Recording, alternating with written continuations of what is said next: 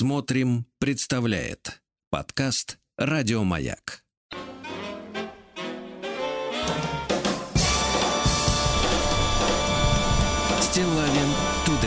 Дорогие товарищи, настроение прекрасное. Четверг, да? Доброе утро, да. Всем. Замечательный денек. Ну что я вам скажу, мой мальчик? Э, Пишут, э, песня Атоса. Ну, такого темненького Атоса, я вам так скажу.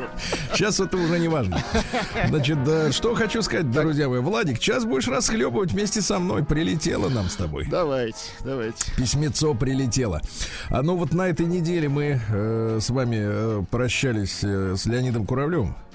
К огромному сожалению, да, в эфире в том числе. И э, говорили мы с вами о фильме Полеты во сне и наяву. А, да, это, говорили. уже, это это сценарий, уже сценарий нас, Виктора да. Мирешка, да, да, да. Так вот, э, вы соглашались с моими восторгами. Да, конечно, мне нравится этот фильм. А вот теперь прилетело, давайте, смотрите. давайте. Претензии. Я так понимаю, что от молодежи, от молодежи прилетело. Здравствуйте, Сергей Валерьевич. Никогда не думал, что буду писать на деревню бабушки. Нет, друг, ты пишешь в баню дедушки. Да, да, да. Да, но так уж сложилось. Вы прорекламировали фильм «Полеты во сне и наяву». Признаюсь, этот шедевр советского кинематографа мне раньше тоже, как и вам, не заходил. Более того, до этого момента я его и пересматривать не пытался. Но вы сказали, что это суть мужика. Я попытался ею проникнуться. Что же я вынес по итогу просмотра данного произведения искусства? Смотри, какой прилежный Слушайте, а ученик. сколько лет вот этому? Вот, к сожалению, непонятно. Не- неизвестно, да? Непонятно. Но, но сейчас мы попытаемся Давайте. дедуктическим Давайте. методом установить. Как мне кажется, герой Табакова, там же масса замечательных Да, актеров. этом Табаков ему, кстати, пытался всячески помочь товарищу. Да. Как мне кажется, герой Табакова дает крайне четкую характеристику героя Янковского. А именно, подонок. Но И у я с Табакова ним. болит. Женщина не Да-да-да. любит Табакова, а любит А вот теперь, этого внимание, подонка. Ну, а теперь попытаемся Так, определить так. возраст автора письма Давайте. по следующей фразе. Давайте. И я с ним солидаризируюсь. Понятно. Значит, возраст... Слушайте, молодой человек, э, это фильм о кризисе. Сейчас, сейчас, погодите, Да, погодите, да, сейчас. да, ну, да. смотрите, да, давайте дочитаем, Да, да, допьем эту, выпьем до эту, дна, эту да, деготь э, до дна, да. Э, Я с ним солидаризируюсь. Я называю это увязнуть в слове. Да, я чувствую, тру- рабочая солидарность мужчине не грозит. Да, не был он в коллективах настоящих. Почему вопросительный знак? А теперь вот, опять же, Так. вот логика молодняка. У него все есть. Жена, дочь, любовница. И не одна. Он и есть потребитель, которого вы всегда хаете. Чего-то нужно еще. И в конце фильма он закутывается в солому, потому что нужно тепла. По скриптум. А вот герой Табакова любит Гурченко, но понимает, что говорить об этом с ней бессмысленно, так как любовь это чувство, и насильно мил не будешь. Так что фильм интересный. Но выводы из его просмотра вы делаете ложные. Ну, значит, сейчас мы, дорогой мой... э, Слушайте, а как же зовут автор этого письма? Аноним. А, дорогой мой, да нет, не аноним. А вот чем-то, да, аноним. Э, да. Э, Нет, Алексей зовут мужчину. Алексей. Дорогой Алексей, Алешенька. сейчас я буду солидаризироваться с Владиком, да, и скажу вам следующее, что потребитель это вы. Потому что это вы измеряете человека номенклатурой, то есть количеством того, что у него есть. Ну, значит, э, во-первых, ну хорошо, есть у него жена, да, любовница. А дочь-то ты зачем приплел сюда, сынок? Ну что это такое? Это какой логический ряд и- и- общий? Жена, любовница, не Слушайте, одна ну, дочь. Товарищ Алешенька, фильм вообще не про это. Не то, что у него все есть, а он бесится, а фильм как раз про мужчину, у которого кризис, который, который ищет и не может найти. И вы, когда вырастете Да. и доживете до этого возраста, вы тоже так будете метаться. К сожалению, Давай так, это- когда вы солидаризируетесь Да, да, с да. его возрастом, Да, да, да, точно. Да-да-да. А не будете смотреть снизу вверх на эти процессы, Да-да-да. потому что наличие даже автомобиля с магнитолой, из которой льется модная музыка в этом автомобиле, а для конечно. 82 года человек с машиной, кстати, машину ему дала любовница Гурченко. Да-да-да. Не, на, ну, который он возит, влюблена, да. на который он возит любовницу другую, помоложе, понимаете, Кошмар, да? конечно, да. да. кошмар, у него все есть. А он, давайте так, давайте, давайте так перефразируем формулу, которую любят наши женщины говорить. Женщины наши как говорят? Ты заботливый, э, от- ответственный, надежный, богатый, сильный. Ты все время, э, так сказать, работаешь, но любишь, э, так сказать, э, уделять мне 24 часа в сутки. Ты молчаливый, но ты все время меня веселишь, да? А Ты прощаешь мне все недостатки, я ни черта не умею готовить, мыть посуду, мне не нравится ничего, а ты меня все равно любишь. И вот так вот, ты такой, а я красивая. А здесь, а здесь такой, такая фраза, дорогие друзья. У него все есть, а он несчастный. Ясно? Ну из серии, что еще этому козлу надо? Ну все есть, ну все. Да, все есть. Козл. Алешенька, держись.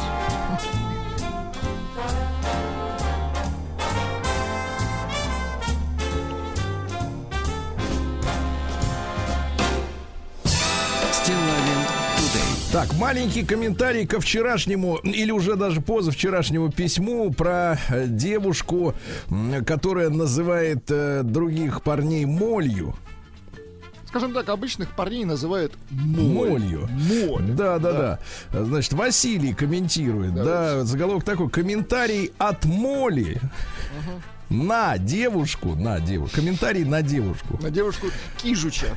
Да, с прайсом за сотку 100 тысяч. Помните, Да, да, мы 110. посчитали 109 500, если что. 109. Я не знаю, а когда, а как вы начали относиться к 9500 рублей так пренебрежительно? Я 500 рублей всего лишь округлил. Тем более, Да. что... Ну вот Но смотрите. это, но это без кормежки. Мы же... Да, маленькая реплика буквально. Давайте, Всем давайте. доброго, точка. Ниже комментарий к девушке с прайсом, точка. Ниже просто одна строка. Да, я думал, там будет э, файл или Ну, кто, кто это? список. Ну хорошо, хоть одна строка. На самом деле подумать страшно, что может быть с человеком, если ей для красивой внешности нужно больше 100 тысяч в месяц на уход. Слушайте, а это, Это мет- логично. метка. метка. Логично. Вот страшило.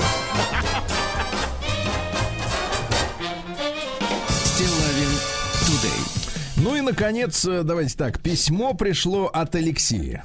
Давайте почитаем. Там есть и стихи, и рассказы, и, в общем, все-все-все. Народный омбудсмен Сергунец – это заголовок.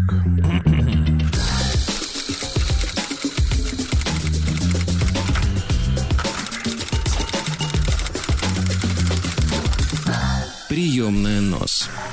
Народный омбудсмен Сергунец. Ну прекратите. Американцы нам подсунуть. Здравствуйте, Сергей Валерьевич. Здравствуйте, Владислав. Видите, вы как бы по- по- помоложе немножко, да. Меня зовут Алексей, 26 лет. Представляете, человек вдвое вас моложе, а общается интеллектуально на равных. Вот это, вот это почерк, а? Общается на раз. Молодец, Алексей. Мне 26 лет, Москва. Начал слушать ваши передачи лет 6 тому назад. Ты посмотри, совсем молоденького взяли. Подождите, сейчас На. сколько ему? 26? Да, То молоденького 20. взяли. Вы понимаете, Смотри, вы испортили мужчин. Нет, наоборот, мы его воспитываем. Так вот, смотри, ваши передачи лет шесть назад, начав с лекций Анатолия Добь. Ты посмотри, люди тянутся к науке. Нет. Даже в 20 лет. Вот мы обвиняем, на самом деле, молодежь в том, что она какая-то не распутная какая-то, да, бестолковая. А нет, есть нормальные ребята. Есть. И вот Алексей один из них. Ана- Я думаю, что он не один. Потому что не все пишут. Анатолий и Дина Константиновна Нет, это если- две жемчужины. Да, давайте так. Если две серьги жемчуговые, да. э, Так вот, если человек начал просвещаться у нас в 20 лет, я уверен, что он уже не совершит тех ошибок, о которых горюют 40-летние, правильно? То есть уже не женится. Согласен. Да бросьте вы нагнетать. Демография нам, нам нужна. География Огромное- нам нужна. да. Огромное спасибо, поднимаете настроение на весь день. Мое отношение к женскому полу решил высказать в стихотворной форме. О, давайте. Четыре строчки. Хочу, однако, я сказать, что девушек люблю я знатно, не опускаю лицом в грязь, но и на руках моих не сладко. Шипы, что ли, на руках? Ну, Ну ладно, это так. да. Хочу поделиться смешными зарисовками из моего посещения Киндера. Давайте. Случай первый. Прилетел осенью из Мексики. Это вот не очень хорошо, товарищ дорогой. Летать в наше время не очень хорошо, тем более в Мексику. Вижу. Вы ж туда полетели за Агавой, я знаю. Нет, он вернулся. Вы успокойтесь, вы забудьте. Представьте себе, что он прилетел из этой, э, из Караганды. Хорошо. Прилетел. Какая разница откуда? Вы не завидуйте. Он там, да, он там, это того, этого. Ну что? Прилетел осенью из Мексики. Вдруг тут вашим фирменным голосом но я не могу такое слово прочесть фирменным голосом, потому что в нем нет э, звук Ж, Р и других. А Слово матч. Ну, это в английском языке, я вам поясню, слово матч, который мы знаем, да, это не футбольный матч, а это совпадение. Мгм. Вот, ну, когда вот вы, например, в киндере нажали, вот куда там, вправо, влево, ну, короче, куда вправо, вправо нажали, а там на том конце тоже нажали вправо, Вам и тогда у вас сказали да. матч. Понятно. То есть вы совпали, совпадение. Небольшая переписка. Уходим в Телеграм. Все как у людей. И девушка сразу заявляет. Так. Заедешь за мной?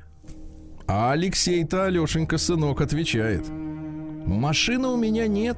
Можешь приехать на такси. Ответ. Я привыкла, что за мной либо заезжают, Так. либо вызывают мне такси. Я понял, что уже проблемная какая-то.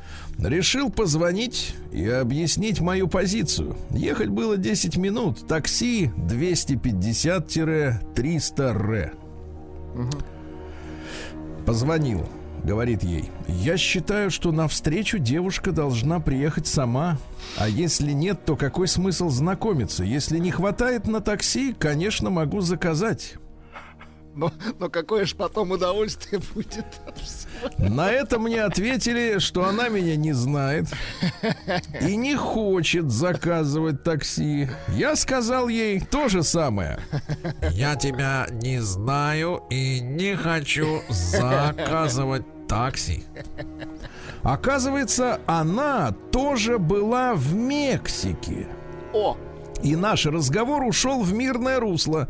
Спустя какое-то время я спросил, когда она будет готова, и, получив положительный ответ, скинул ей адресок кафе. Веселых деталей много, но две меня просто убили.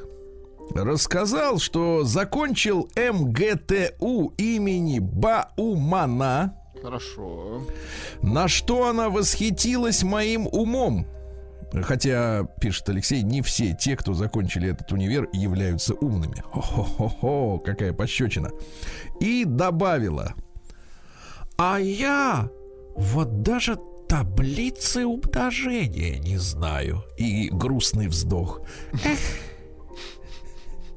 Я проверил ее, погонял по таблице По таблице, умножения. отлично. Она не врала. Круто, Слушайте, слушайте, да. слушайте, а то есть, а вот как вот живут люди вот без основ? Слушайте, ну это все гаджеты, вы понимаете? Вот калькулятор, Фиг он с ними пор- с гаджетами. Я имею в виду, как вот людей. Нет, нет, ну, можно все свалить на гаджет, это все понятно. Я имею в виду в философском смысле, когда вот в человеке нет фундамента какого-то. Ну, это же вот э, и грамотность э, в элементарных э, словах, да, и, и, ну, как, подсчеты эти, да, э, так сказать, таблицы умножения, ладно, но это же идиотия какая-то получается. Дальше.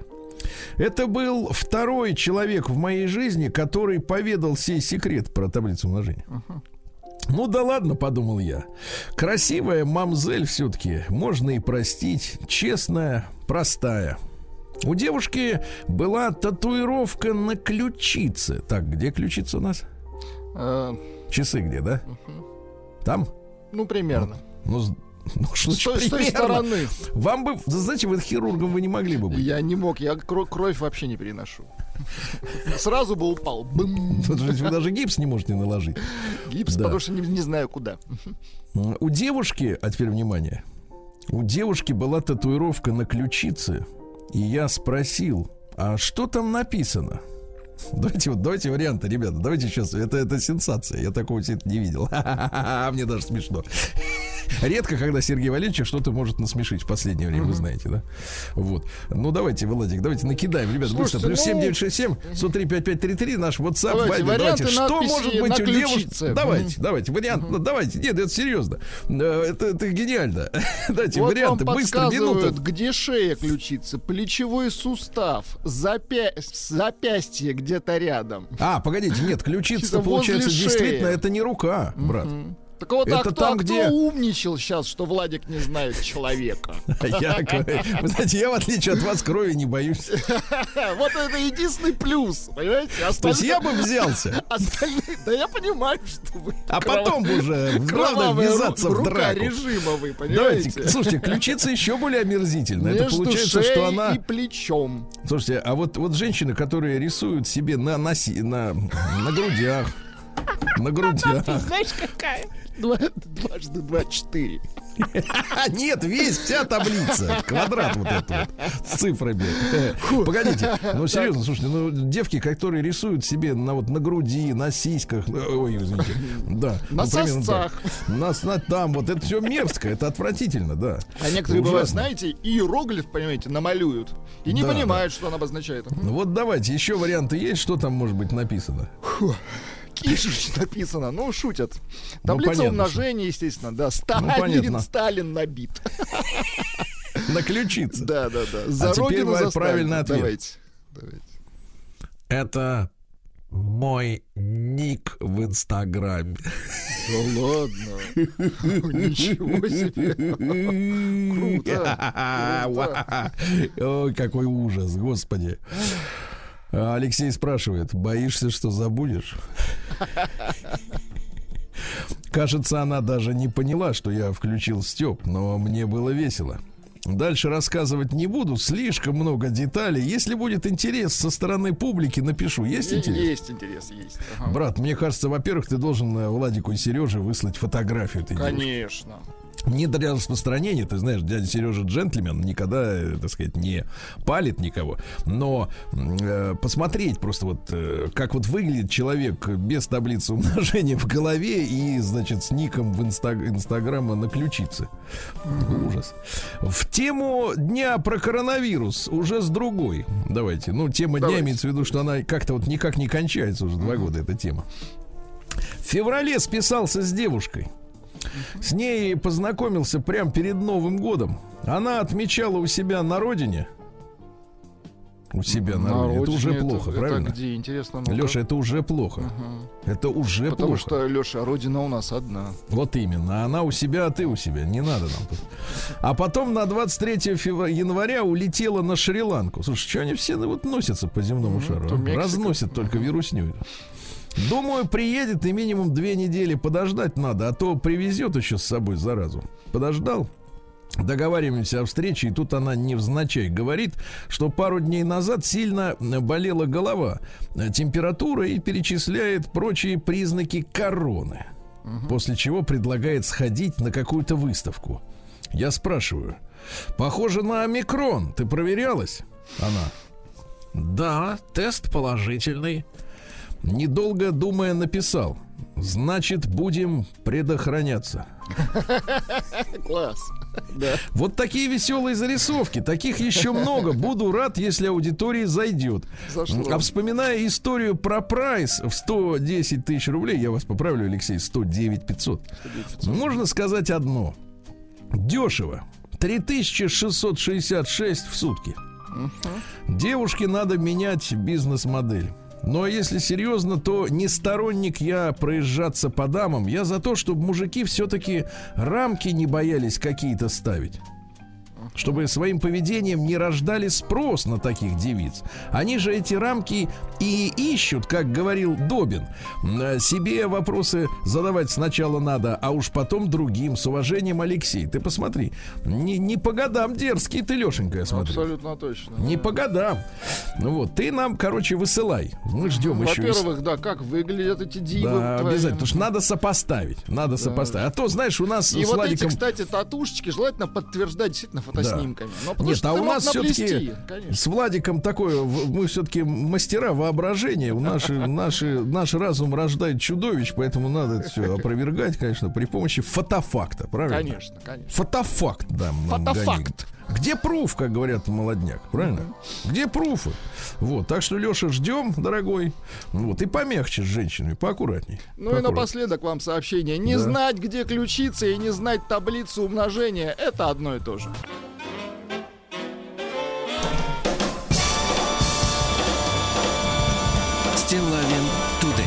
Ну что ж, друзья мои, сегодня у нас 3 февраля. а Сегодня замечательный мусульманский праздник Ночь даров. Это дата бракосочетания родителей пророка Мухаммеда Абдуллы и Амины. Понимаете, да? Вот месяц начинается Раджаб священный, да? Запрещается вести войны, да. Вот. Ну и верующие проводят ночь в молитвах, а следующий за ночью день соблюдают строгий пост. С праздником, товарищи, да. А, Всемирный день борьбы с ненормативной лексикой сегодня. Правильно, Очень хорошо. День пропавших без вести людей. Надо искать, продолжать, не останавливаться, да. День женщины-врача. Вот. И я вам, кстати, Владик, запрещаю говорить слово врачиха в, этой, в этом. Я так и не говорю. Ну, Видите, видите, и не молчите, да. День опроса пациентов. Как себя чувствуете? Плохо. Ладно, следующий. Национальный день морковного торта в США. Вы представляете, они из морковки делают торт. Отвратительно. То есть совсем не из чего делать, понимаете, уже, да. Бедный регион. Да-да-да, день э, депрессивный регион. Вот, депрессивный, да. День золотистого ретривера. Ну, это такая собака волосатая, знаете. Да-да-да. Сёцебун, это японский праздник, э, когда из дома выгоняет злого духа. Да. Вот, э, надо разбрасывать соевые бобы э, с приглашением в Дом счастья. Обряд называется мамимаки. А одна из э, древнейших интереснейших традиций в стране, да, вообще это все связано с понятием китайской философии инь-янь. Ну, вы видели такие часы, да, у них там черный белый инь, янь, хрень обычно. Вот там третий сектор еще есть. Это два противоположных взаимодействующих начала, свет и тьма, мужское и женское, актив, пассив, ну, понимаете, да, плюс-минус. День ледяного червя, очень хорошо. В, в мире сегодня отмечается печальный день, товарищи. День, когда умерла музыка, он называется. Дело в том, что в этот день в авиационной катастрофе над Айовой погибли три сразу американских рок-музыканта. Бадди Холли, Ричи Да. Валенс и Биг Баппер. Да? Да, да, замечательный музыкант. У нас есть они все. Это кто такой? Это сейчас? Бадди Холли на гитаре. А Ричи Валенс? Есть у нас, давайте. А Биг Баппер? Есть.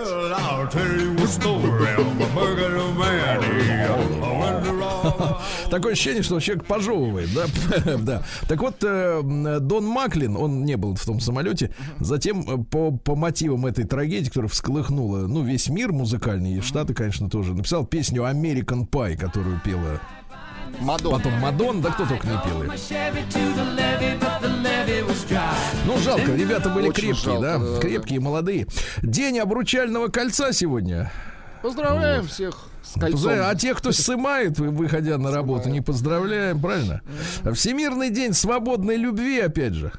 Это А что значит, погодите? кольцо, и свободная любовь. Погодите, всем а это вот как вот, а это как, смотрите, э, как Черная пятница и день отказа от покупок, это примерно так, да, в один день. А вы скажите, пожалуйста, вот э, свободная любви, любовь, от чего для вас вот она свободной может быть? Да, всего. От обязательств, а, надо, да? конечно, от От обязательств. обязательств, конечно, да-да-да. Ничего не должен никому. Есть у нас Э, день- свадебный марш. Вы его где-то Да. откопали, в обработке хотите? Получить Давайте. удовольствие.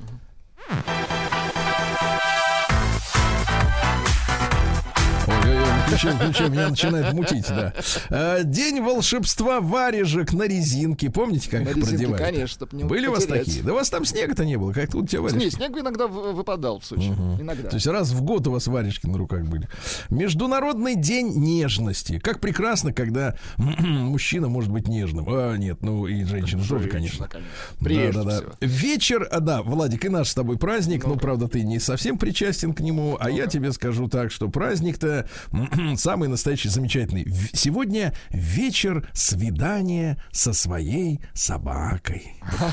Или со Давайте своим пос- котом, давайте. Вот такое свидание. Ну и сегодня Максим Утешитель, русский народный праздник. В этот день просили Господа о благополучии семьи. Выходили супруги во двор, держались за руки, вместе стряхивали с э, деревьев иней, да, и при этом говорили, что Господь соединил, то человеку разъединить не под силу, ясно? Вот так. Было, было, было, было, ну что же, ребята, одно из главных событий этого дня э, в истории в 1565-м э, московский князь тогда, да, еще только Иван Васильевич IV, uh-huh. которого потом уже назвали Грозным, учредил uh-huh. в этот день опричнину. И мы этой истории посвятим специальный сегмент нашей сегодняшней передачи, кусочек, да?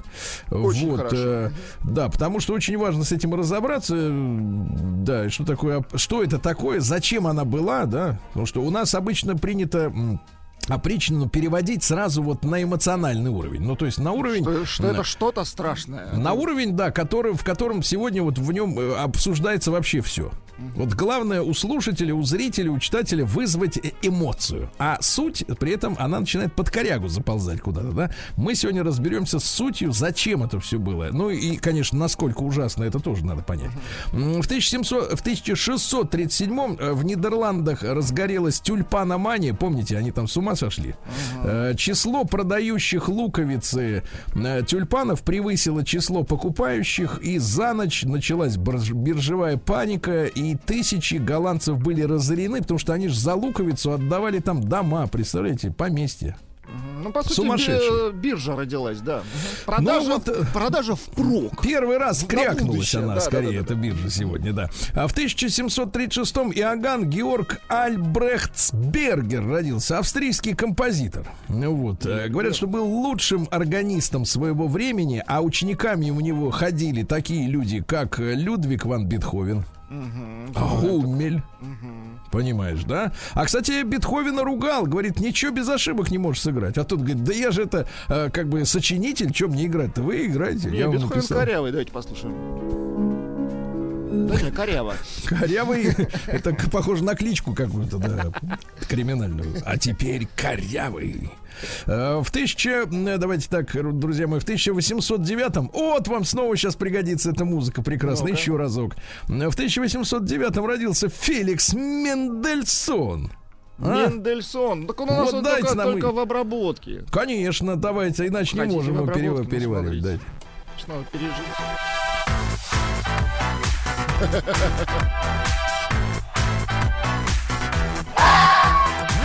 Вот. И еще на металлофоне поиграйте.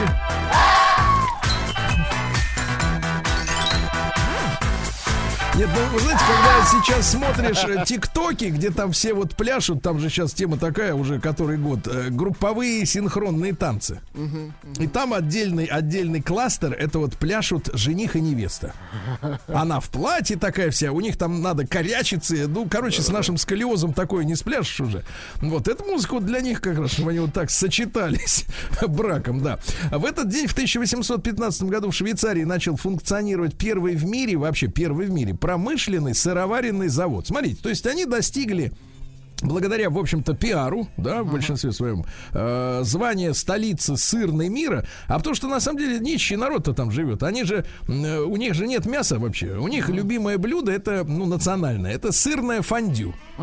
То есть они берут вот эти все крошки от сыра, ну то, что никуда не пошло, э, суют в этот в котел, снизу горелка и макают туда хлеб.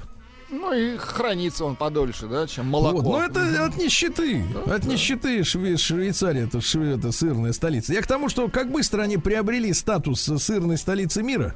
Ну, вообще такой, да, центр сыроварения. Э, мне кажется, что э, пиар составляет больше половину в этом достижении. В 1826 году взяли Александра э, Грибоедова за жабры. Его арестовали в этот день по подозрению в причастности к восстанию декабристов. Очень интересная история. Арестовали его в крепости Грозная, кстати говоря. То есть он был на Кавказе да, приволокли его э, в Петербург и начали допрашивать. Э, так вот, смотрите, интересно, что за исключением следующих лиц Рылеева, Оболенского, Трубецкого, запомнили? Угу. Никто не дал показаний э, на Грибоедова, а эти дали. Эти дали. Так вот, смотри, чувак, э, писатель, э, дипломата, э, офицера. Под следствием продержали до июня месяца, то есть его взяли, смотрите, в начале февраля, и он февраль, март, апрель, май, 4 месяца сидел, значит, в камере. Доказать э, участие не удалось, сам категорически отрицал, и тогда, значит, когда а, от него решили отлезть, ему, во-первых, выдали, смотрите как, во-первых, очистительный аттестат что, мол, типа, ни в Не чем виновен. не виноват. Затем э, повысили в следующий чин автоматом. То есть он должен был годами работать, ему сразу дали в качестве компенсации. И выдали целое годовое жалование. Ну, То неплохо. есть человек, Да, да, да, смотрите, не изменились зря красиво. сидел. Да, да. Не зря сидел. И чин получил новый, и бабки получил. Все получил. Вот какое, какое, слушайте, какое гуманное государство было у нас, а? Я имею в виду то. А, погоди, а это? Да хорошее у нас государство. Отличное. Нет, государству я вопросов не имею. Я говорю, гуманное какое было государство. Что вот этим декабристам надо было? Вот реально. Землю продавать. как Грибоедов-то с ними снюкался. Вот что непонятно. да. Как он попал под подозрение. В 1837-м Томас, Томас Краппер изобрел в этот день сортир современного образца. То есть ты дергаешь оттуда, Да значит, соответственно, молодец, удобно. Оттуда и туда, правильно.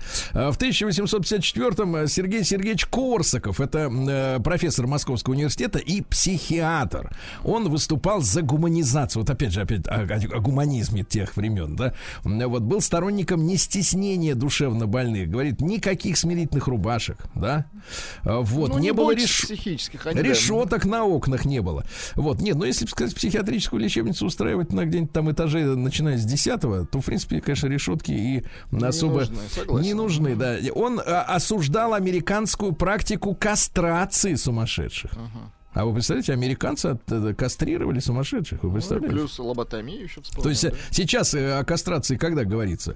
Ну, например, это насильники, педофилы, и там и кто? И собаки бродячие, правильно? А тогда людей просто вот, которые м, как-то двинулись немножко головой, может быть, даже временно, а их раз, чик, и все. Представляете, какие звери были? Звери. Кошмар. В 1859-м Гуго, ну вообще он Хуго. Хьюга. Мгм. А мы говорим Гуго. Гуго Юнкерс, немецкий выдающийся авиаконструктор, на самом деле, да. Вот он э, после войны ну, вот, занимался выпуском велосипедов. Ну, ему сказали, не надо пока самолеты делать. Переживал очень сильно, да. А в 1862-м Савва Тимофеевич Морозов, э, знаменитый промышленник и меценат, э, который, во-первых, создал МХАТ, правильно? То есть фактически, если бы не он, то и Оленьке негде было бы блистать-то, а? Негде было бы, да. И вложил зачем-то миллионы своих, э, своих своего состояния в русскую революцию.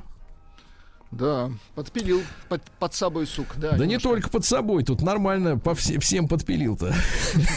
Вот. Ну и что? А закончил как? Э, Закончил так, что в принципе, он якобы застрелился. Э, Вот, э, что э, написать его, я так понимаю, заставили предсмертную записку в смерти моей, прошу никого не винить. Но если вы послушаете мнение там следователей, да, даже современных, это достаточно распространенная история, когда человек вроде как сам решает, да, а на самом деле эти записки из них, из этих людей вытягивают под предлогом того, что тогда мы не будем трогать твоих родственников. Понимаете, какая история? Вот, миллионы на революцию спустили. Было, было, было, было, но прошло. Да, друзья мои, а в 1884 в этот день родился Василий Иванович Агапкин. Это выдающийся военный дирижер и композитор, который в 12 году написал «Прощание славянки», великий марш, да?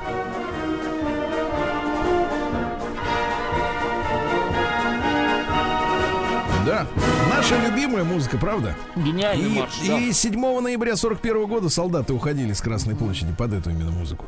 Вот такая вот э, история, да. Э, В 1887 Георг Тракль родился. Тракль. Тракль. Это швейц, австрийский поэт, э, который, когда уже его не стало, признали ему одним из, его одним из крупнейших поэтов 20 века.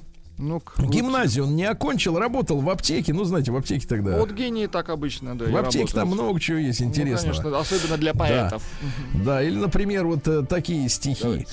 Благословенная жена, Ты для жен и пути знак, но улыбки тень уныния. Время тягостное ныне отцветает белый мак. О, видите, аптека. Белый маг. Плоть твоя, как зрелый плод, виноградник золотеет. Зеркало пруда яснеет, на полях коса поет, каплю тросы.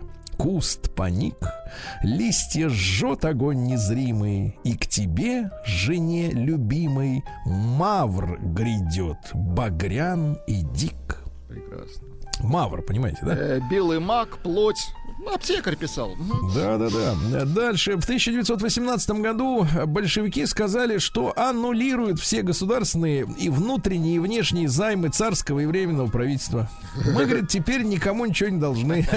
Но своих-то обули тоже немало, потому что царское правительство выпускало действительно много займов именно на ведение войны. Вот до победного конца. На общую сумму 60 миллиардов рублей. Даже если учесть инфляцию, но это для тех времен нереальная сумма, да? Сумасшедшие, да. Французы, он до сих пор на своих развалах там в Париже продают эти облигации. Да. В 1930 году в Индии впервые членом местного совета стал представитель касты неприкасаемых. То есть нельзя никуда идти-то. Понимаете? Каст там много, кстати говоря. Смотрите, есть овцеводы. Вот вы какую выбрали? Смотрите, есть корзинщики, вот э, водоносы. А, касты есть. барабанщиков нет? Вот я бы А, пошел. Нет, вы знаете, вот этого добра там, честно говоря, не нужно. Это, это бесполезная история для них. Хорошо. Есть гончары, есть э, виноделы, кстати. Вот виноделы, кстати, да. Ну, я понимаю, да-да-да. В этот день, что же у нас, э, над Англией был сбит первый германский самолет военный в 1940 году. В 41-м Эдуард, Эдуард Яковлевич Володарский родился, замечательный наш киносценарист и драматург. Ну, какие фильмы? Э, «Проверка на дорогах», «Свой среди чужих», а? Шикардосный Мой фильм. друг Иван Лапшин. Да, да, да. Э, да, мы из будущего, из современного, да. А Вольф Мессинг смотрели вы? А обитаемый остров, а? Вот Смотрели мы. вот.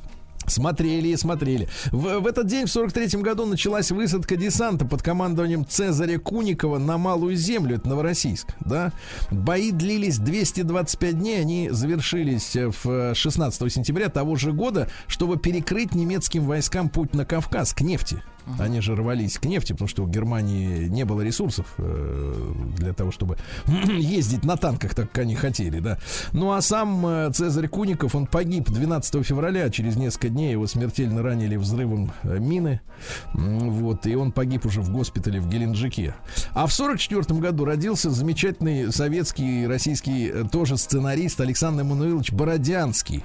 Великий человек. Я сейчас вам перечислю фильмы, Владик. Давайте. Ну вот смотрите, он решил стать сценаристом после того, как в 14 лет посмотрел «Летят журавли». Окончил строительный техникум, служил в армии, э, вот. Потом работал маляром, э, проектировщиком э, в институте, в научно-исследовательском. Потом в 73 году заочно окончил сценарный факультет в ГИКа и дипломный сценарий, знаете, как назывался? Ну-ка. Про Борщева, слесаря, сантехника ЖЭК-2. Да класс. Его первый фильм это Афоня, представляете? Круто, круто. Да, вот так вот история перепле- переплетена, да. А, кстати, Афоня был лидером проката в 75 года, там 62 миллиона человек посмотрели этот фильм. Ну, это шикарно. вот. а потом какие были? Да. Дамы приглашают кавалеров, инспектор ГАИ, мы из джаза, зимний вечер в Гаграх, курьер, Город Зеро, Ворошиловский стрелок из свежего, да, олигарх с э, Машковым, Отличные э, Белый тигр с Шахназаровым. Они, кстати, вот в дуэте работали очень над многими картинами. Ну и несколько раз э, э, замечательный э, Александр Мануилович снялся в, в, ну, так сказать, в, В эпизодах. эпизодических ролях. В Афоне он был посетителем ресторана, где Афоня танцевал, ну так, в массовке. А в Москве слезам не верит тоже снялся. Он был другом Гоши на пикнике, там, где они там в, э, в золотой осени, э, Да-да-да. так сказать, в гамаках. да. Жарили В 46 шашлык. году в 46 году Стэн Уэбб родился, английский музыкант, лидер команды Chicken Shack. Есть такая? Есть такая, ну-ка.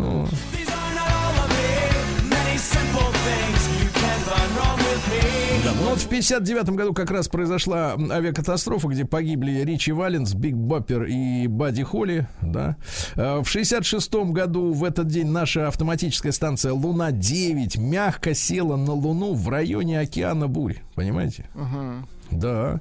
А до станции Луна-9 э, было совершено более десятка неудачных попыток мягкой посадки, да, а вот теперь, наконец, научились садиться на Луну. Ребят, ну и мы сегодня будем с вами, ну как, э, вы у себя дома, я у себя, а она у себя. Дело в том, что сегодня-то 40 лет исполняется Верочке. Поздравляю.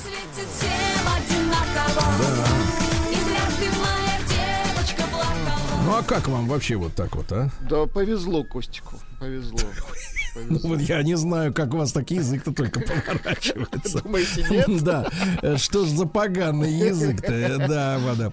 Извините, товарищи, это он заговорился, да. В этот день, э, в 1989 году, был свергнут диктатор Парагвая Альфредо Стресснер, который многие десятилетия мучил парагвайцев. Говорят, что за 35 лет его правления около полумиллиона человек было, ну, посидело в тюрьмах. До 50 тысяч э, людей было убито. Ну, по разным оценкам, понятно, цифры разнятся. Так вот, э, когда началось восстание, э, против него, значит, задумал зять собственный переворот. Н- Начали брать Стресснера ночью, значит, в его доме. Он скрылся в казармах неподалеку э, находящихся личной гвардии, да. Вот, пытался сопротивляться, но когда его все-таки взяли, то на следствии, это гениально, Владик, Так. на следствии он утверждал, товарищи, говорит, я совершенно не сопротивлялся, я всю ночь смотрел мультфильмы.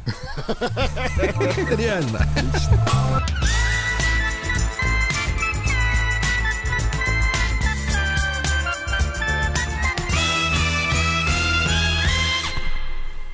Стилавин Тудей. Ну, ну что ж, друзья мои, с утреца немножко Владика подморозило, аж минус 13, но днем потеплеет до минуса 5. А как там в Чебоксарах? Минус 9.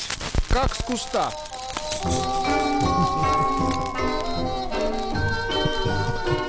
чтобы песней своей помогать вам в работе, дорогие мои.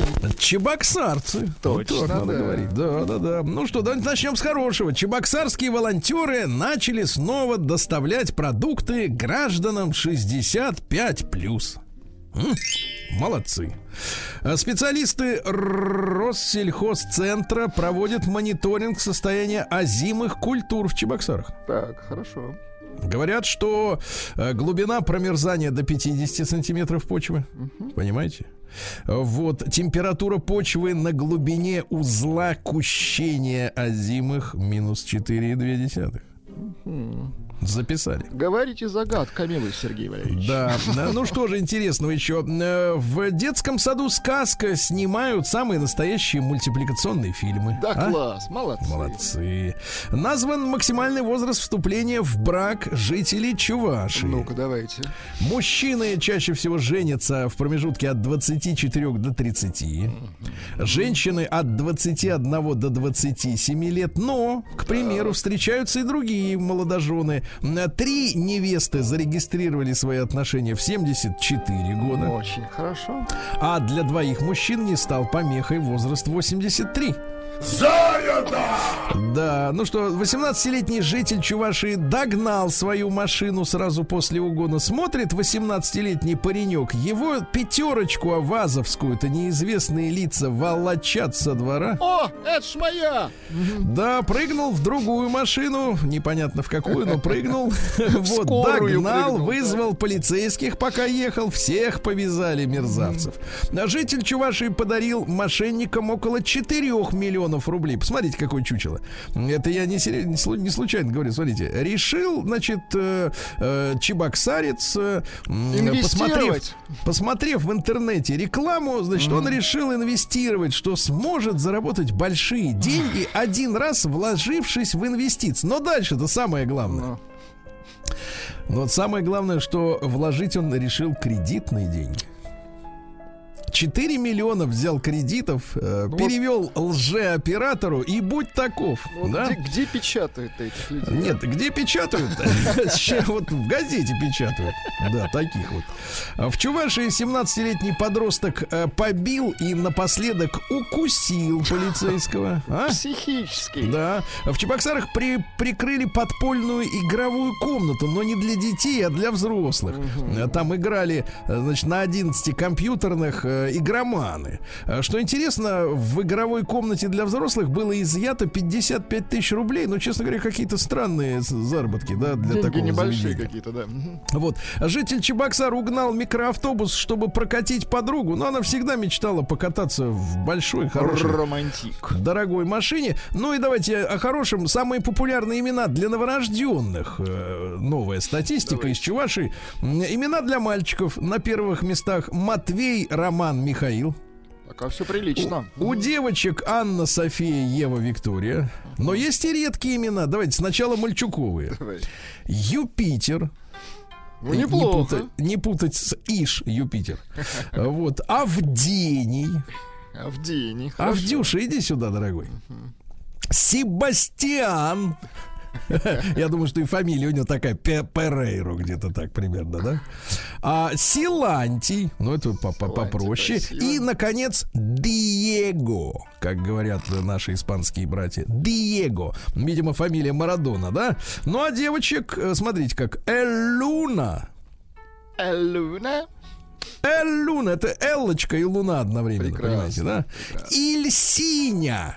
Или синя. Мгм. Ильсиня. Ди... Нет, Дионисия. Дионисия. Дионисия, очень И, наконец, имя, которое я, я прежде никогда не видел. А сейчас слышал, увидел и понял, что видел и его. Вселена. Вселена. Мгм. Вселена. То есть это собирательный образ от всех Лен. Вселены, да. Ну, давайте. э, Прекрасно, прекрасно. да. Очень хорошо. Ну, кстати, Симбы нет, заметили? Стилавин Today. Ученые США выяснили, что кишечные бактерии занимаются сексом, чтобы получить витамин В12. А? Отвратительно. Ну как, без витамина куда? Акции Facebook вот на медне обвалились на 22% после публикации финансового отчета. Не тянет Смотрите. Facebook чего-то уже. Теперь уже не тянет, да.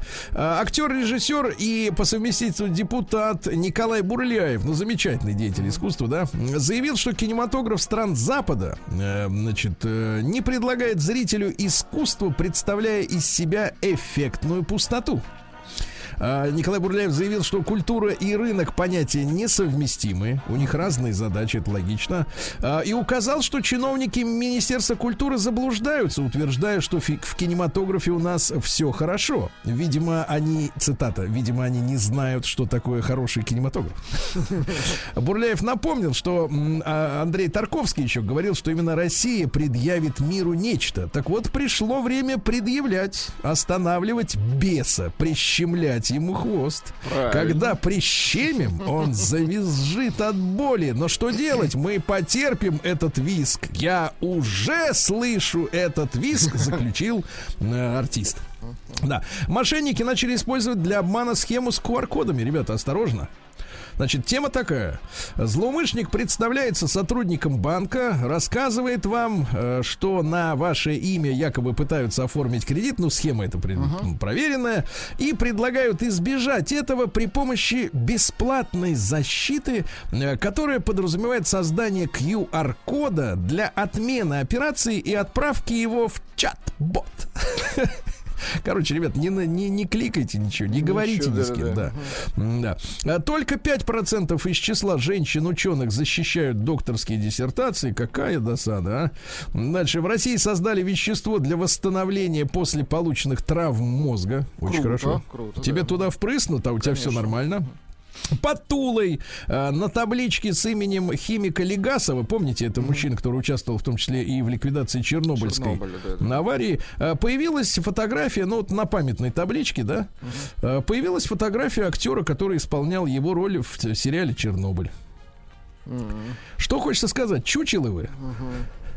Господи, да. Медики выяснили, почему некоторые мужчины становятся сексоголиками. Ну-ка, давайте. Дело в том, что сексоголик это плохо, Владимир. Это отвратительно. У человека Сергей. Это я ва- патологически- Я вам это говорю. Да-да-да, у человека патологически повышено половое влечение, Он не может активность. сдержаться, да, Сергей? Ну-ка. Беспорядочные, беспорядочные связи, неспособность получить удовлетворение, потому что опять снова идет на подвиг. Так вот, все в причин-то не в тестостероне, как, может быть, раньше считали, а оказывается в повышенном уровне гормона окситоцина. Помните, гормон счастья, так называемый, радости. То есть он радостью хочет поделиться. Откуда во- же этот вокруг. гормон к нам приходит? Ну-ка.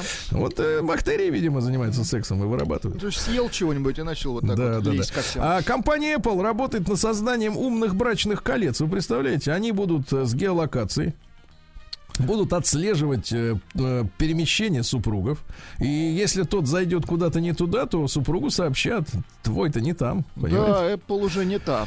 Это так, да. Лучше золотом возьмем, да? Конечно. Мэр, мэр Новгорода оштрафовали мэра Новгорода за э, великого Новгорода за плохую уборку снега. Э, Кошелек градоначальника облегчился на 25 тысяч рублей. Видите, когда? Да ладно, вот это 25 тысяч. 25 тысяч, да, не, не хухры-мухры.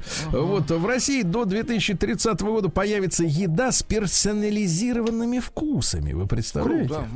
Да. Дело в том, что вкусы у всех различаются. Там их главная задача сделать полезную еду вкусной. Вот это нам Понимаете. надо такое, да. Потому что Полезно, полезное, да. как правило, не очень. Да. Более половины россиян не хотят общаться с начальством в нерабочее время. Какие, понимаешь, закрытые люди. Смотрите, 58% россиян и так не общаются.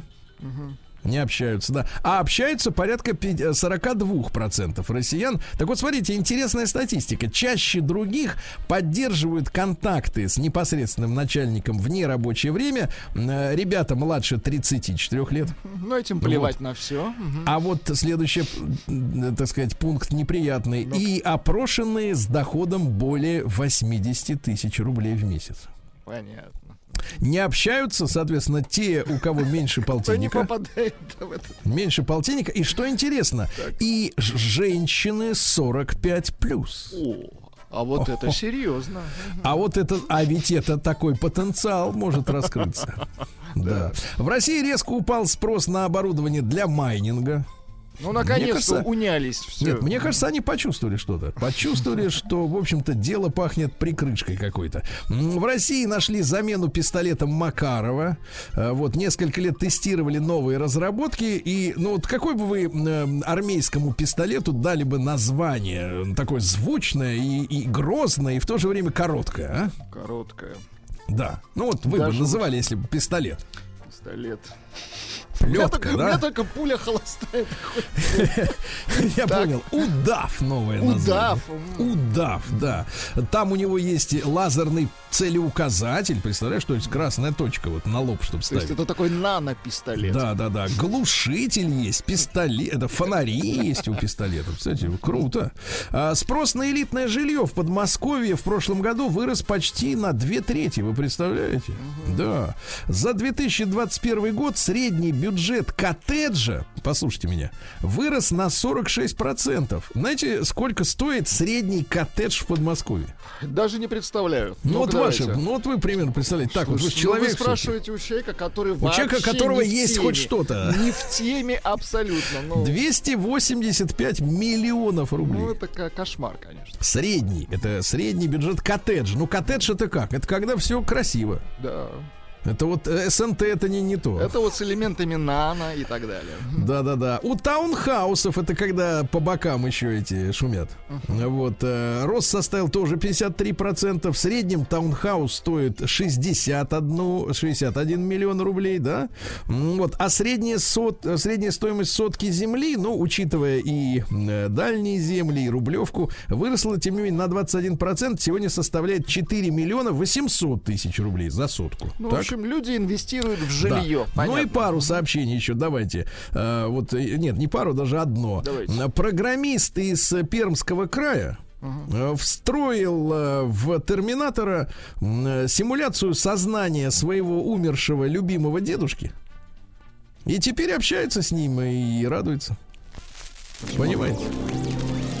И радуются, да? Конечно, Привет, дед. радуется. Хай. Да, да. А женщина ощутила мучительную боль в спине во время работы и внезапно родила. А? Вот как Поздравляем. Да, да, да, да, да. Ну что, балерина снялась в откровенной фотосессии после разрыва с банщиком.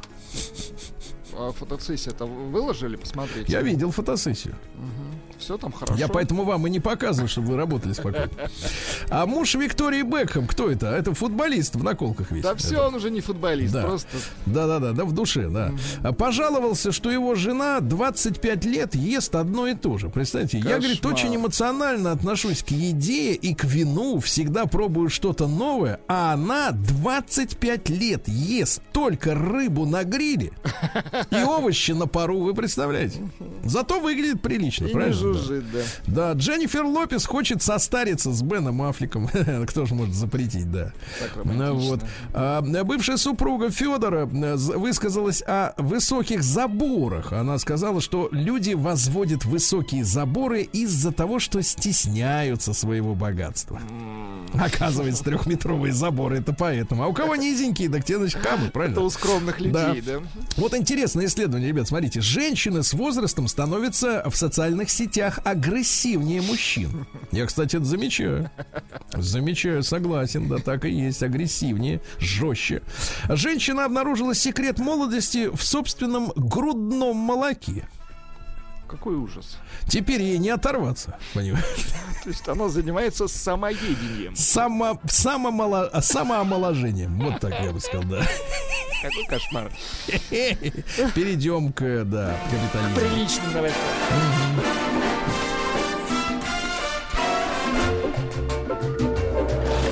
Новости капитализма. Слушайте, какой ужас. Вот мы с вами да, все время как-то с юмором относимся к э, харазменту в, в Америке, да, где людей прищучивают, да, за романы на работе в том числе. Так вот, смотрите, глава CNN, ну, это вот э, пропагандистская тема, Цукер, Цукер. Мгм. Цукер, Ц Причем это буква. имя, это да. Цукер ушел в отставку из-за того, что не рассказал начальству о начале романа с коллегой.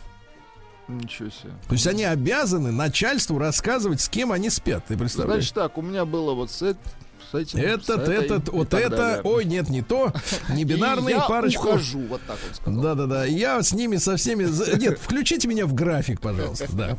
А вот американские ученые из университета Джона Хопкинса, господи, где же вы были, ребята, два года назад? Заявили о бесполезности локдаунов. Вы представляете? Видимо, поступила команда сворачиваться. И, так сказать, пошли исследования. Помните, про перелеты было известие о том, что перелеты не, не- не способствуют э, международной особенному распространению заразы. Вот. э, Что интересно, слушайте, а ведь эта эпидемия, она же не первая в истории человечества, правильно? То есть у нас есть многовековой, тысячелетний опыт других эпидемий. Можно сделать было выводы эти заранее. Понимаете? У меня возникает, так сказать, неудовлетворение в связи с этим. Да. Э, Дипломаты э, американские попытались организовать побег американки, которая в Москве находилась под следствием за то, что ножом ударила в лицо своему любовнику.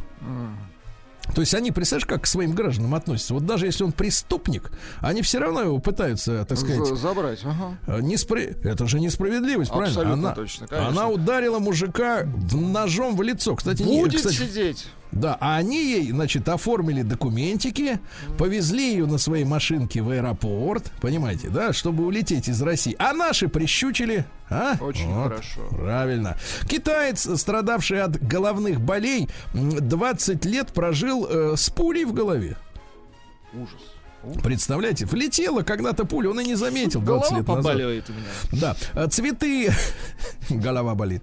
А Цветы в Британии стали распускаться на месяц раньше, чем 40 лет назад. Вы представляете? А вы говорите, нет э, изменения климата. Вот, Да, а в это же время, а в это же время жители Ну-ка. Кубы и Флориды страдают от заморозков. А? Кубы. Вот. Кубы, вот именно. А, уч- ну и, наконец, давайте пару сообщений. В Аргентине от отравления кокаином погибли 17 человек. Что они с ним делают-то? Ну и, наконец, э, ученые рассказали о случае самоампутации причиндала после употребления марихуаны. Вы представляете? Фантастические новости. Нет, это реальность.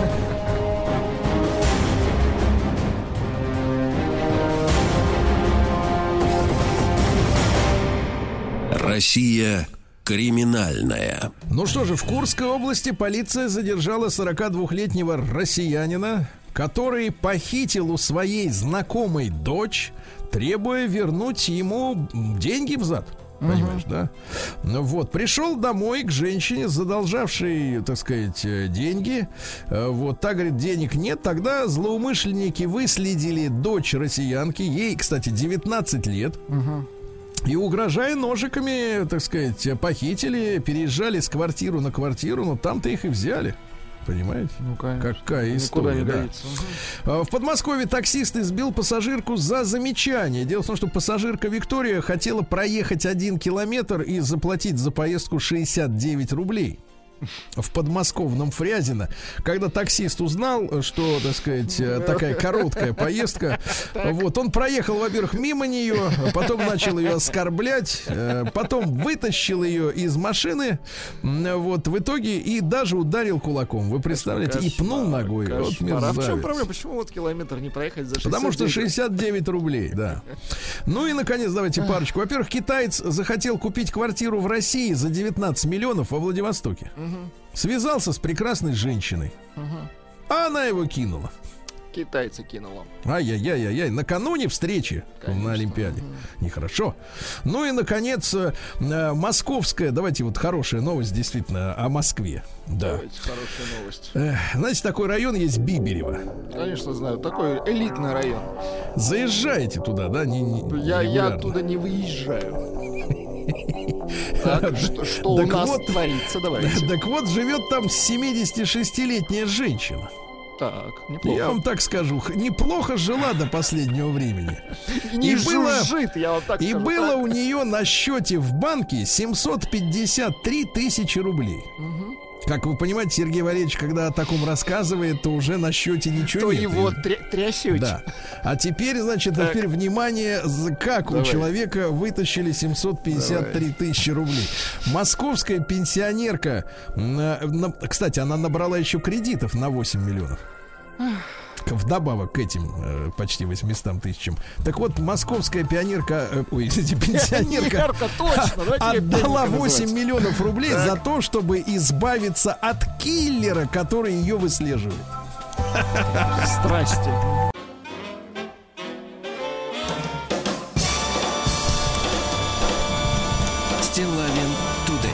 Друзья мои, ну что же, я уже обещал нам э, в утреннем кратком историческом обзоре э, э, сегодня обсудить э, важную тему в нашей истории российской, потому что именно в этот день, в 1565-м, Иван Грозный учредил опричнину. Я уже говорил о том, что сегодня вот знание подменяется эмоциональностью. То есть, э, в принципе, на события, на людей навешиваются какие-то такие отметки. Я не, не- не скажу ярлыки, но вот какие-то пометки, да. Хороший, плохой, ужасный, замечательный и так далее. И э, Иван Грозный, э, в принципе, э, в нашей историографии, вернее, не историографии, а в публичной сфере последних, так сказать, десятилетий, да, является такой фигурой, о которой, ну как, ну как вы можете говорить о нем? Это же убийца. Это же убийца, как вы можете? То есть, как бы тема, тема закрывается изначально. Вот, но хочется разобраться в сути вещей. С нами Евгений Юрьевич Спицын, историк и публицист. Евгений Юрьевич, доброе утро. Да. Да, доброе утро. Да, Евгений Юрьевич, но мы хотим вот действительно так вот, вот строго, без вот этих вот э, всплесков, да, эмоциональности, которая навязывается в этой теме обычно, вот разобраться э, в процессах, которые тогда происходили э, в, в Московском царстве, да, и, э, конечно, хочется понять, за, зачем, во-первых, нужна была эта оп- опричнина и что она из себя представляла, вот э, с точки зрения современного э, жителя страны. Слушайте, вы задаете такой вопрос, на который историки не могут ответить уже 200 лет. Потому что в историографии давным-давно ломаются копья относительно, а, во-первых, э, причин введения опричнины, а во-вторых, э, целей этой политики.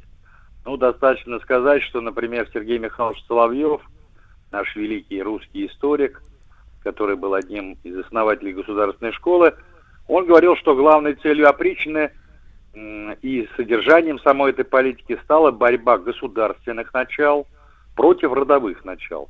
В данном случае Иван Грозный олицетворял вот эти самые государственные начала, то есть создание мощного, централизованного, единого государства. А княжеская боярская аристократия а, являла собой вот эти родовые начала. И то есть политика была как раз опрична направлена на то, чтобы вот эти государственные начала одержали наконец верх. Василий Осипович Ключевский, не менее великий русский историк, вообще не видел никаких э, разумных, рациональных причин этой политики и говорил о том, что это была просто патология Ивана Грозного. А вот э, уже в советской историографии, а, безусловно, на первое место стали выдвигать а, социальные а, корни опричной политики и причины ее введения. Я просто приведу три точки зрения, самых распространенных, чтобы вы поняли, насколько огромен диапазон оценок. Ну, Сергей Федорович Платонов, тоже великий русский, а потом и советский историк, он говорил о том, что опричнина это была борьба реакционного боярства с прогрессивным дворянством. И в данном случае Иван Грозный поддержал вторых. Вот эту концепцию в свое время осветил своим авторитетом Иосиф Виссарионович. И поэтому она закрепилась и в школьной, и в вузовской, а, значит, э, литературе, и даже в знаменитом фильме Сергея Зенштейна «Иван Грозный». А потом, уже в 60-е годы, родилась еще одна концепция, у истоков которой стоял, кстати, один из моих учителей, Владимир Борисович Коврин, у которого я, кстати, на первом курсе писал курсовик на тему второй редакции опричнины. Вот он и его учитель, а потом и коллега, а, знаменитый тоже советский историк а, Зимин а, Александр Александрович, они выдвинули гипотезу или теорию, что опричнина была направлена против остатков удельной старины в лице, во-первых, церкви, во-вторых, в лице Новгорода, его вольностями, и, в-третьих, против удельной системы, олицетворением которой стал старецкий удел. Ну и, наконец, еще есть одна концепция, помимо прочих, которую выдвинул в свое время знаменитый ленинградский историк, а, блестящий спец по эпохе Ивана Грозного Руслан Григорьевич Скрынников. Вот мне его концепция на сегодняшний день, я вот это хочу подчеркнуть, кажется наиболее убедительной. Он говорил о том, что опричная политика, а, как, кстати, например, и те же сталинские репрессии, слово «сталинский» я беру в кавычки, она преследовала разные цели и на протяжении всех своих лет, несмотря на то, что она проводилась как бы всего 7 лет, меняла свою направленность. Вот, например, начальный период опричнины он связывает исключительно с антикняжескими, я вот это хочу особо подчеркнуть, мероприятиями правительства, и в частности со знаменитой казанской ссылкой представителей а, самой титулованной а, аристократии, в частности 100 княжеских фамилий, конфискации их вотчин, поместья и так далее. Я напомню, что тогда а, княжеские фамилии всего было менее 200. Ну, э, Скрынников считал, что 282, то есть более трети всех княжат были лишены своих земельных, огромных земельных владений. А вот, например, э, потом эта политика несколько раз менялась, и в конце э, этой опричной политики жертвами самой опричной стали те, кто стоял у ее истоков, в частности, князь Афанасий Вяземский, князья Черкасские, отец и сын а, значит, Федор Алексей Басмановы и представители уже, собственно говоря, а, приказной бюрократии, то есть главы центральных приказов, которые, собственно говоря, и создавал сам Иван Грозный еще в период реформы из Рады.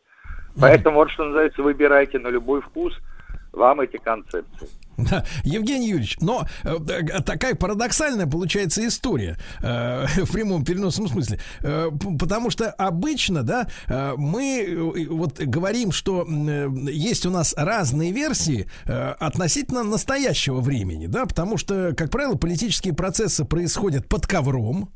А вот эта вся медийная, да, шумиха, ну и пример с сегодняшними, да, медийными всплесками, не, уга- не, не прекращающимся, показывает нам, что это либо отвлекающий маневр, либо, либо, так сказать, просто какая-то вот, э, э, так сказать, сказка для обывателей, да. Вот, мы, это, это я понимаю. И спустя какие-то годы, да, мы, наконец, открываем мемуары, документы закрытые, понимаем, что происходило на самом деле, да, условно говоря, мы сегодня там понимаем более-менее о событиях там 60-70-летней давности, а современность от нас скрыта. Но когда мы говорим о том, что мы события 16 века не можем оценить однозначно, для меня, честно говоря, удивительная история. А если мы, Евгений Юрьевич, пойдем по такой формуле, э, если брать библейские слова, по, по плодам их узнаете их, да, то если брать результат эм, опричнины и плясать уже от фактов э, то, что было сделано, то, что получилось, то, что изменилось. Вот если так посмотреть на вопрос, то зачем она была? Вот если объективно попытаться это, э, сказать, размыслить. Вы знаете, дело в том, что здесь тоже хватает спекуляций. Почему? Ну, например, либеральные историки, тот же Ключевский, тот же Веселовский Степан Борисович, тот же Зимин, Кобрин и так далее, они, например, хозяйственное разорение страны целиком и полностью связывают именно с политикой опричнины. При этом не особо акцентируя внимание, что эта хозя- хозяйственная разруха затронула главным образом те регионы, которые напрямую были втянуты в Ливонскую войну, ну, например, новгородские пятины. И акцентируют внимание именно на этом. Тут трудно установить, что стало причиной, например, возникновения этих пустошей, то есть бегства крестьян, да и самих помещиков с этих территорий, с которых уже не платились ни подати, ни другие налоги. Понимаете? Потом еще один такой любопытный момент. Вот у нас зачастую представляют, что войско опричников это были некие кромешники, одетые во все черное, у которых у седла была привязана волчья пасть или голова, ну и так далее, и так далее. Но это опять-таки во многом а, литературный образ, навязанный сочинениями того же Карамзина, который был а, знаменитым, а, так сказать, неприятелем политики Ивана в годы опричнины. Это же он стоял у истоков концепции двух Иванов. То есть, э, что, дескать, политика избранной Рады была позитивной, пока государь, царь опирался на родовую аристократию. Как только он отказался от союза с этой родовой аристократией, все вылилось в кровавый террор времен опричнины. И вот эта концепция, она потом активно развивалась не только в историографии, но и, самое главное, в художественном творчестве и в живописи, и даже в архитектуре, и в литературе. Почему сложился вот такой кровавый образ Ивана Грозного и его опричников? На самом деле никакого войска опричников не было в таком виде, в каком его рисуют. Никаких кромешников не было. И последнее, за неимением времени. Вы поймите, почему такая разноголосица мнений? А потому что источниковая база для исследований чрезвычайно скудна. Практически все, что было найдено в архивах, уже давным-давно запущено в научный оборот. Сейчас могут найти только буквально, в прямом смысле, какие-то крохи. Вот как, например, мой товарищ и друг, доктор исторических наук, профессор нашего университета Владимир Волков. Он в Иосифо-Володском монастыре нашел буквально, что называется, на двух листочках а, какие-то мемуары а, о Казанском, прошу прощения, об Астраханском походе.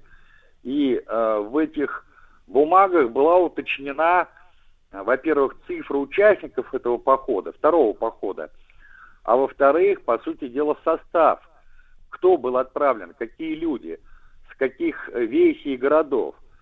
Так что э, вот именно источниковая база, э, скудность этой базы и не дает возможности однозначно ответить на многие вопросы, которые встают и перед историками, и перед обывателями. То есть в какой-то степени, Евгений Юрьевич, эм, оценка это, этой, этих процессов, э, ну, скажем так, она действительно зависит от угла зрения, да, э, тех, Да. кто, кто, кто их анализирует, по большому счету. Но а, давайте мы сразу после короткой, э, так сказать, рекламы с Евгением Юрьевичем Спицыным, э, историком, публицистом, э, поговорим о, э, действительно, объективно поговорим о жертвах тех процессов, да, потому что э, мы можем не понимать э, причин и последствий, э, но есть наверняка свидетельства конкретных потерь человеческих, да, э, и не только относительно Руси то, то тогдашней, но и относительно вообще мира и миропорядка того времени.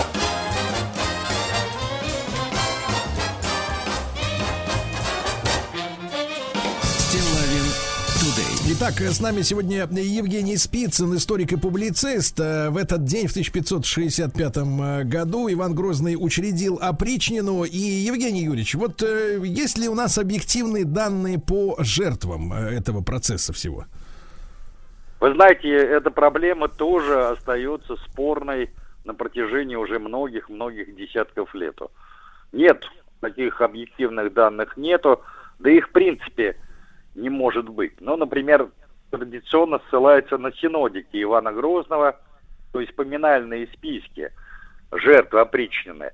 Но если там суммарно говорить, то это ну, где-то в районе, условно говоря, трех с половиной, четырех тысяч человек за весь вот этот период. Но, например, тот же Степан Борисович Веселовский говорил, что на одного убиенного члена государева двора, то есть помещика, приходилось 3-4 рядовых жителя страны. То есть надо эту цифру помножать как минимум в 3-4 раза. Например, по поводу новгородского погрома. Э, Ну вот либеральные авторы, в частности тот же Владимир Борисович Кобрин, мой учитель, они говорят, что в ходе этого погрома погибло чуть ли не до 15 тысяч новгородцев. Но это какая-то запредельная цифра. Руслан Григорьевич Скрынников, который с ним всегда спорил по поводу этих цифр, э, говорил о том, что жертвами этого погрома стало порядка там трех-трех с половиной тысяч человек. Сейчас вообще говорят о том, что жертвами новгородского погрома стало не более 200 семей именно новгородских э, дворян и части духовенства, которые в условиях э, хозяйственной разрухи просто ну, спекулировали хлебом и не пускали его в свободную продажу в условиях того, что Новгород всегда страдал от недостатка хлеба, а в условиях Ливонской войны и разорения, которое эта война несла, там в некоторых новгородских пятинах начался просто голод. И они стали заниматься, ну, как бы мы сейчас сказали, спекуляцией и наживаться на народном горе. И расправа вот с этой публикой во многом э, населением новгородских пятин наоборот воспринималось как некое благо, когда царь карал э, жуликов и воров. Так что, опять-таки, вот эти оценки, они, во- во-первых, носят э, дискуссионный характер, а во-вторых, вот правильно вы говорили про угол зрения. Потому что вообще многие исторические события, и, казалось бы, одни и те же факты, оцениваются исходя из личных убеждений историка, поэтому в свое время тот же Покровский и сказал, что история это политика, опрокинутая в прошлое. Ну, по большому счету, так оно Да. и есть. Евгений Юрьевич, э, Евгений Юрьевич, а что касается вообще обстановки э, в, в- в мире, в Европе в 16 веке, вот цифры, которые вами приведены, мы можем их умножить, да, значит, в четверо, там, может быть, даже в пятеро, Э, тем не менее, относительно процессов, которые в это время происходили, например, в той же Англии, мы какие видим там нравы, скажем так, вот обращение государства с подданными? Слушайте, ну там, э, знаете, почище, чем у нас было, я вас уверяю. Вся средневековая Европа, во-первых, уже не первый десяток лет была покрыта инквизиционными кострами. У нас как-то забывают об этом, они как-то умалчивают. Очень любят педалировать темы сталинских репрессий, иных репрессий царской или советской России. Но тихо помалкивают о том, что сотни тысяч, если не миллионы, э, европейцев пали в годы э, знаменитого террора со стороны католической церкви. Или, например, гражданская война во Франции, те же гугеноты и католики. Э, зачастую говорят, например, о той же Варфоломеевской ночи. Там тоже число жертв является спорным в историографии, но называют не менее 4 тысяч человек. То есть за одну ночь было вырезано столько, сколько э, было убито в годы опричнины. Поэтому, когда нам пеняют э, на нашу историю, на наших э, царей, вождей а, и правителей, и говорят, что вот Россия, дескать, является неким образцом тирании и кровавости, пускай они в зеркало посмотрятся. Или, как у нас говорили раньше, нече на зеркало пенять, коли рожа крива. Да, я понимаю, Евгений Юрьевич, и с вашей точки зрения, в принципе, вот есть какой-то, э, э, с вашей точки зрения, какой-то момент, э, который действительно опричнина решила э, в историческом э, плане, какую-то историческую задачу, которую она решила вот по факту. Ну, По факту она решила, конечно, целый ряд задач.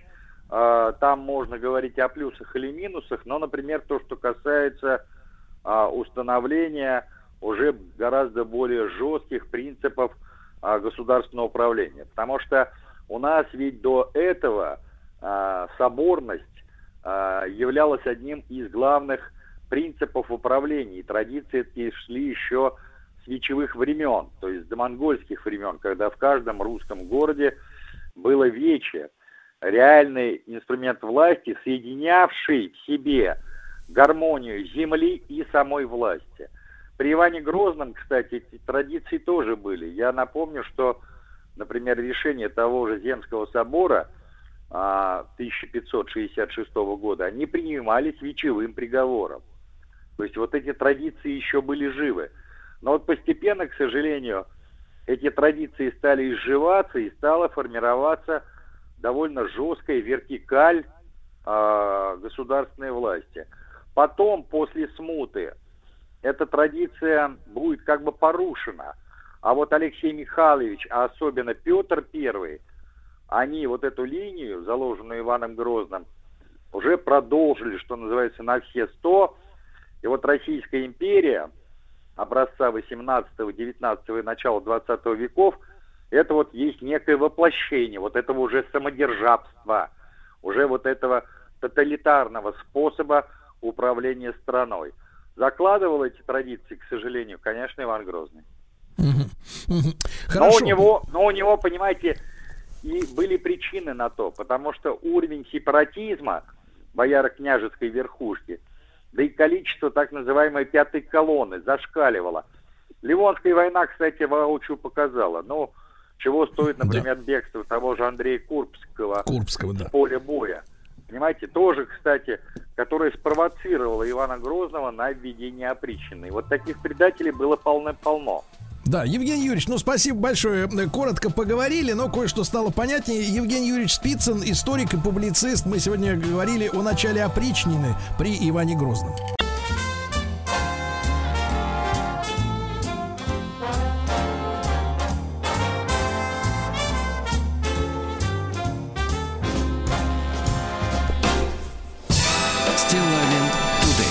Товарищи дорогие, ну а в этом часе у нас с вами большая работа предстоит. Э, Большая, можно сказать, э, большое вече до Ивана Грозновское, можно сказать, да, собрание, потому что на этой неделе э, вышло интервью э, э, Виктора Виксельберга, э, да, человек, мужчины уважаемого, да, который заявил о необходимости контролировать э, бизнес-тренинги и тренинги личностного роста. Предприниматель назвал подобные курсы кошмарными и подчеркнул, что их создатели больше продают себя, чем обучают потребителей. Э, По словам Виксельберга, деятельность людей, которые продают информационные продукты, не имеющие никакой практической ценности, их обычно называют инфо-цыганами, иногда приводит э, к трагическим последствиям и призвал российские власти разобраться с этим вопросом, э, пишет РИА Новости. Э, Такую деятельность нужно более четко контролировать. Разумный контроль государства должен быть. Порой это приводит к трагическим последствиям. в целом все эти тренинги это кошмарно, это не очень профессиональные люди, не очень хороший тренд, когда люди больше продают себя и фетиш, фетиш, э, больше в себя и фетиш, чем реально тренируют, э, особенно молодежь, которые больше поддаются, заявил бизнесмен. Но вот такое высказывание важное от, э, еще раз повторюсь, человека с большим жизненным опытом, во-первых, да, а во-вторых, я так понимаю, что поведение людей, прошедших все эти тренинги и курсы, уже начинает как-то мешать бизнесу, да, может быть, с точки зрения психиатрии или квалификации и в семейной жизни. Ребят, я получаю очень много писем от вас, от, э, ну, как, как правило, конечно, от мужчин, да, когда люди мне рассказывают истории о том, что их э, жены отправляются на подобные тренинги личностного роста в том числе. И, в принципе, после этого происходит разрушение семьи. И вот мы сегодня решили собрать целый консилиум. Знаете, есть такие марафоны желаний, да, Владик?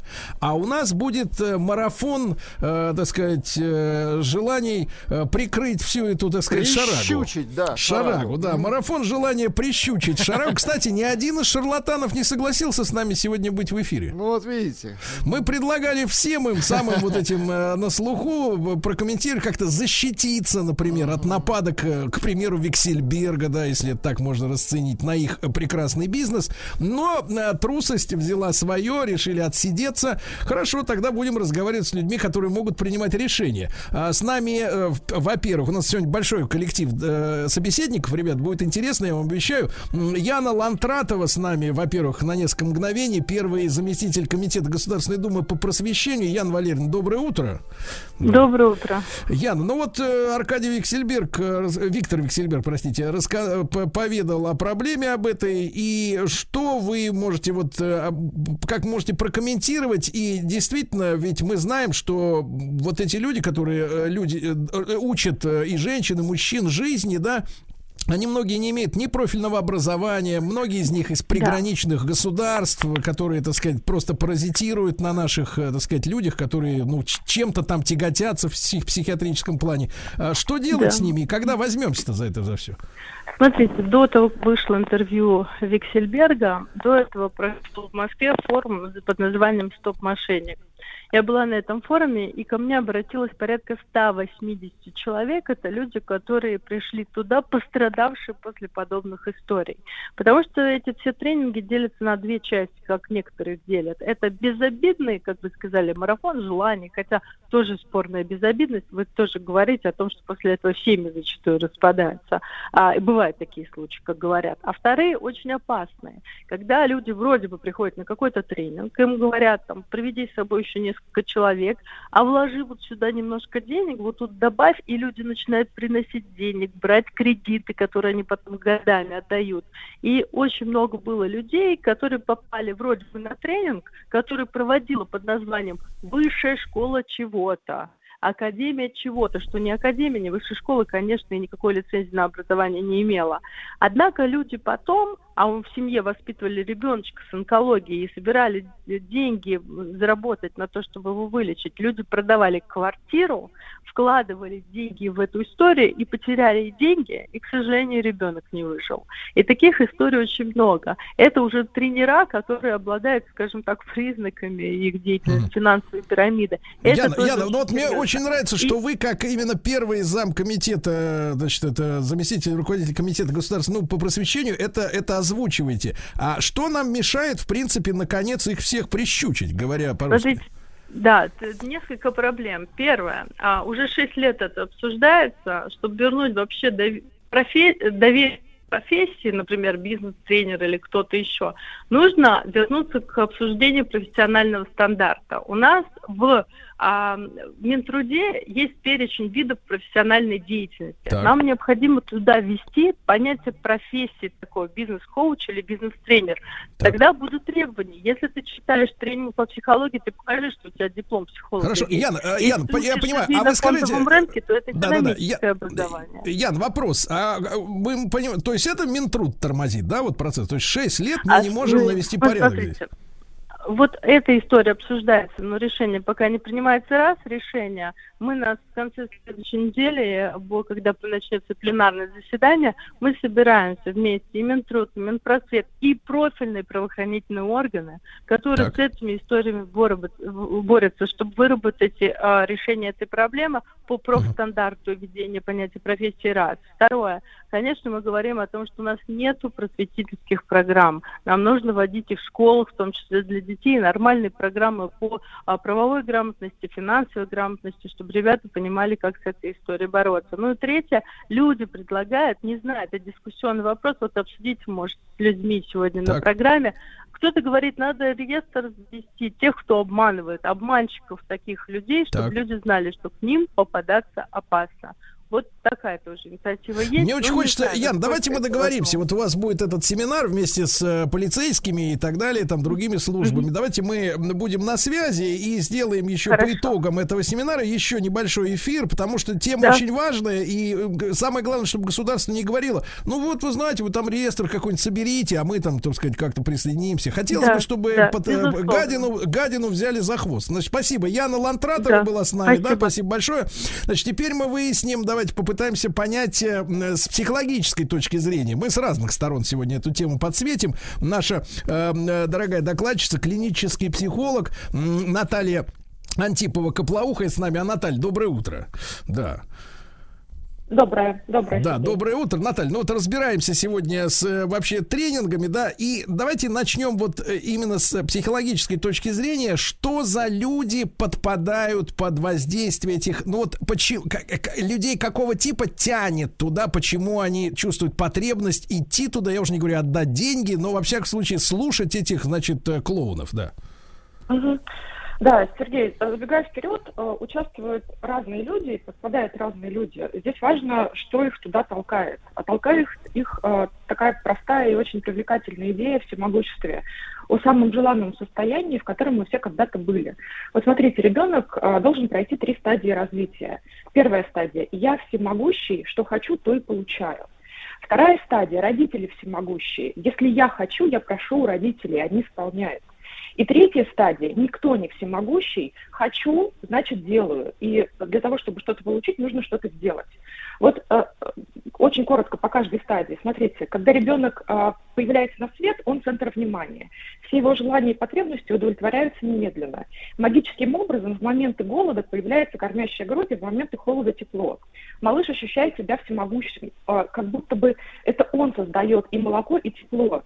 И здесь э, расположено... Ну, то есть, то есть мысль материальна, да, в этом состоянии. Вот э, давайте Да, закрепим. абсолютно. Мысль материальна. Я захотел Мысль есть, дали титьку. Я, я замерз, дали полотенце, одеяло, да, вот так. Именно, именно. То есть, смотрите, одной только моей мысли и моего желания достаточно, чтобы изменить окружающую реальность.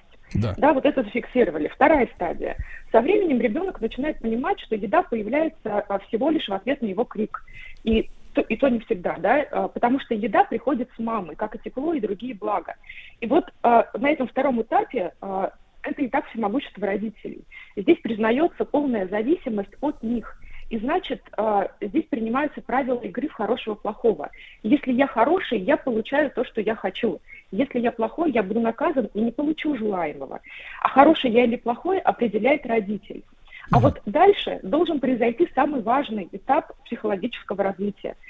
А, признание того, что родители не всемогущие, а значит несовершенны, а значит несовершенны и их правила игры. И я могу создавать свои, но самое важное, отвечать за них тоже буду я, за последствия да, того, что я создаю.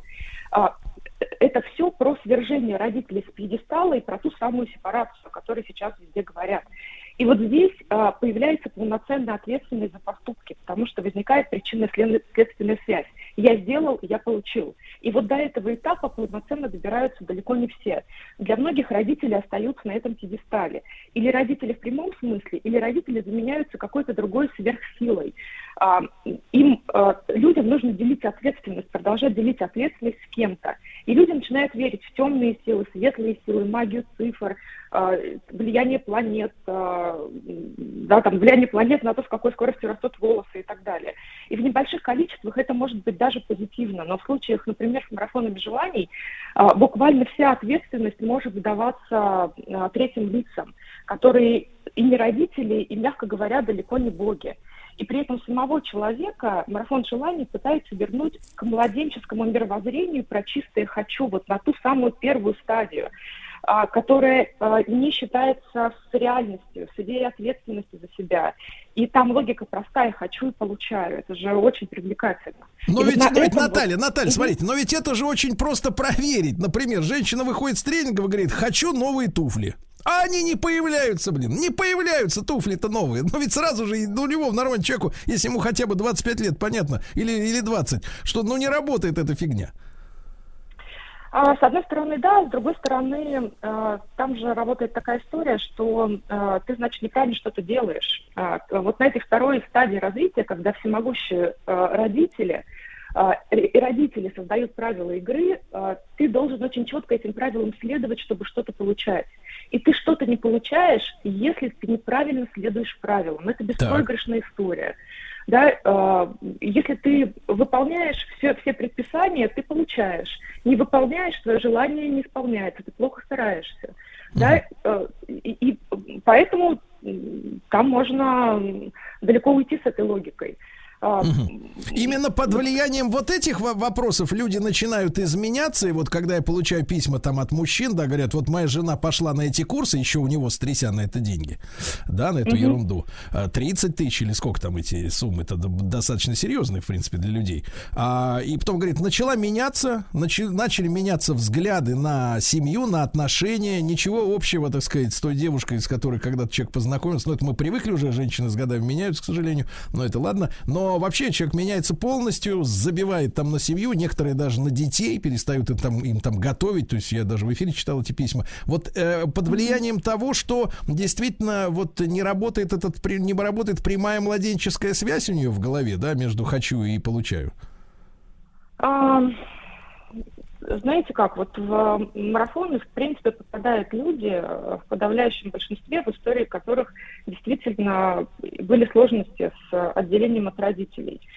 А, И по факту все, что происходит с женщинами, а, часто родитель меняется на мужа. А, Вместо мужа там на самом деле может быть э, начальник, корпорация, карьер, даже ребенок собственный. А, ну вот, а дальше муж, если что-то не так, меняется вот на гуру из марафона желаний. А, в каком состоянии люди, в каком состоянии могут находиться женщины, когда они туда попадают. Это может выглядеть со стороны как а, такие жалобы, когда люди чувствуют, что не управляют своей жизнью, когда а, женщина может прям прямо озвучивать идею, что, что ей страшно проживать не свою жизнь, что ей сложно а, выбирать, что ей тяжело принимать даже самые простые реш- решения. Фактически это будет выражаться, например, в какой-то повышенной тревожности, в подавленных, даже в довольно сильных депрессивных состояниях, вспышках э, м, необоснованной агрессии.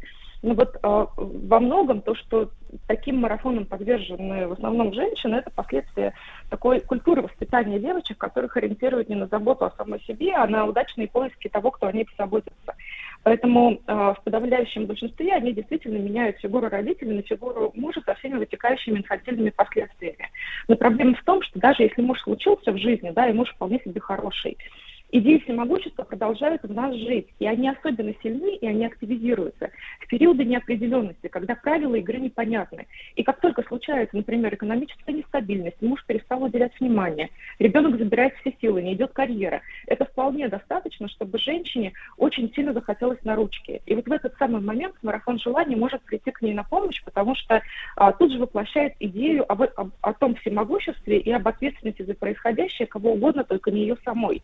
Потому что, несмотря на то, что марафон, в марафонах желаний часто звучит идея про ответственность за свою жизнь, там, возьми эту ответственность, иди свой путь, в базе там беспрекословное подчинение следование определенным правилам и указаниям конкретных знатоков. И они очень Слушайте, часто а вот эта смысла. магическая фраза, э, Наталья, э, я хочу, чтобы со мной был сильный мужчина, который взял бы за меня ответственность. Это оттуда вот это вот звоночек, да? Это оттуда. Да, безусловно, это оттуда. Ну, понятно, да, так и да, догадывался, как что зараза, это прет со всех щелей. А, а, Наталья, если можно, мы сейчас тогда, спасибо вам большое за консультацию. Может быть, мы еще вернемся, если будет время. Я хочу всем нашим сегодняшним участникам э, нашей конференции, давайте, друзья наша кон- конференция, правильно, да, вот, э, дать слово. Наталья Антипова, Коплоухая, клинический психолог с нами был, а сейчас Андрей Ковалев, бизнесмен, лидер общественного движения предпринимателей и, как он сам себя называет, главный борец с инфо-цыганством в России. Андрей, доброе утро. Да, доброе утро. Андрей, ну вот э, ваша оценка, э, какой, какой масштаб э, деятельности всех этих вот шарлатанов сегодня в стране? Смотрите, это речь идет о миллиардах и даже десятках миллиардов рублей. Это серьезная э, потеря для доверчивых и наивных граждан. Кстати, дело ведь идет не только о потере денег. Э, как я говорю, в процессе обработки умов они превращают людей в козлят. То есть там НЛП, саентология, гипноз. В процессе вот этого типа обучения у людей выкачиваются деньги э, на дополнительные консультации и так далее. Как сказал их основатель, отец, так сказать, Парабеллум, э, вы должны не просто у них забрать все деньги, вы должны заставить их взять кредиты и отдать деньги вам. Вы должны заставить их продать квартиры, отдать деньги, отдать деньги вам. И все построено на том, что человек, приходя к ним, это по их словам, он понимает, что он э, что-то знает, что-то не знает. После этой лекции он должен понимать, что он не знает больше, чем он до этой лекции. Ему надо еще учиться, еще учиться. И человек все больше тратит деньги, тратит деньги и так далее. Андрей, а вот э, мы с э, психологом, да, с клиническим разобрали как бы внутренние причины попадания людей, а социальные какие? Вот э, у вас кар- какая картина возникает перед глазами, вот собирательный образ пострадавших от вот этой всей заразы? В первую очередь, конечно, это молодежь. Вот если я, э, я провожу огромное количество абсолютно бесплатных мероприятий, не привлекаю инвестиций, не продаю франшизы, ведь зачастую там тоже есть бесплатные мероприятия, у которых есть такой второй слой. Я бизнес-волонтер. Так вот, конечно, это молодежь. Это молодежь, которая привлекает яркими картинками. Роллс-Ройсы, Мерседесы, бизнес-джеты и так далее. Вот, заплати мне миллион рублей, и ты станешь таким же богатым, как и я. Раз. А, а вторая, вторая часть населения, это, к сожалению, пожилые люди, которых тоже привлекает. Но там э, более сложные схемы, это вот всякие MLM-конторы и так далее, и так далее. Э, тоже наивные люди. Вот удивительно, прививка Кашпировского, Гербалайфа, МММ в 90-е годы не сработала. Опять сейчас. Конечно, можно догадаться, очевидно, все-таки кризис, падение, падение доходов населения, э, какое-то наше внутреннее, в нашей, в российском народе, там э, щука, э, золотая рыбка, там емеля, помните, во всех сказках так раз и вдруг на тебя что-то падает сверху. И я вспоминаю, что вот в жирные годы, да, когда все росло, э, ВВ благосостояние, это с 2000 по 2008 год. Никаких ни пирамидов, ни, ни пирамид, ни курсов там этих. Ничего не было. Очень хорошее наблюдение, да. Андрей, э, давайте мы, соответственно, если у нас будет еще сегодня время, вернемся к нашему разговору. Андрей Ковалев, э, лидер общественного движения предпринимателей и борец э, с инфо-цыганством в России, бизнесмен с нами на связи. Ребят, мы сегодня э, обсуждаем призыв, э, э, призыв Виктора Виксельберга навести порядок с бизнес-тренингами и с тренингами личностного роста. Чуть-чуть начинается проясняться картина масштаба бедствия, да. И после новостей спорта сразу продолжим. Вас э, ждут удивительные встречи с э, теми, кто будет высказывать свое мнение на эту тему.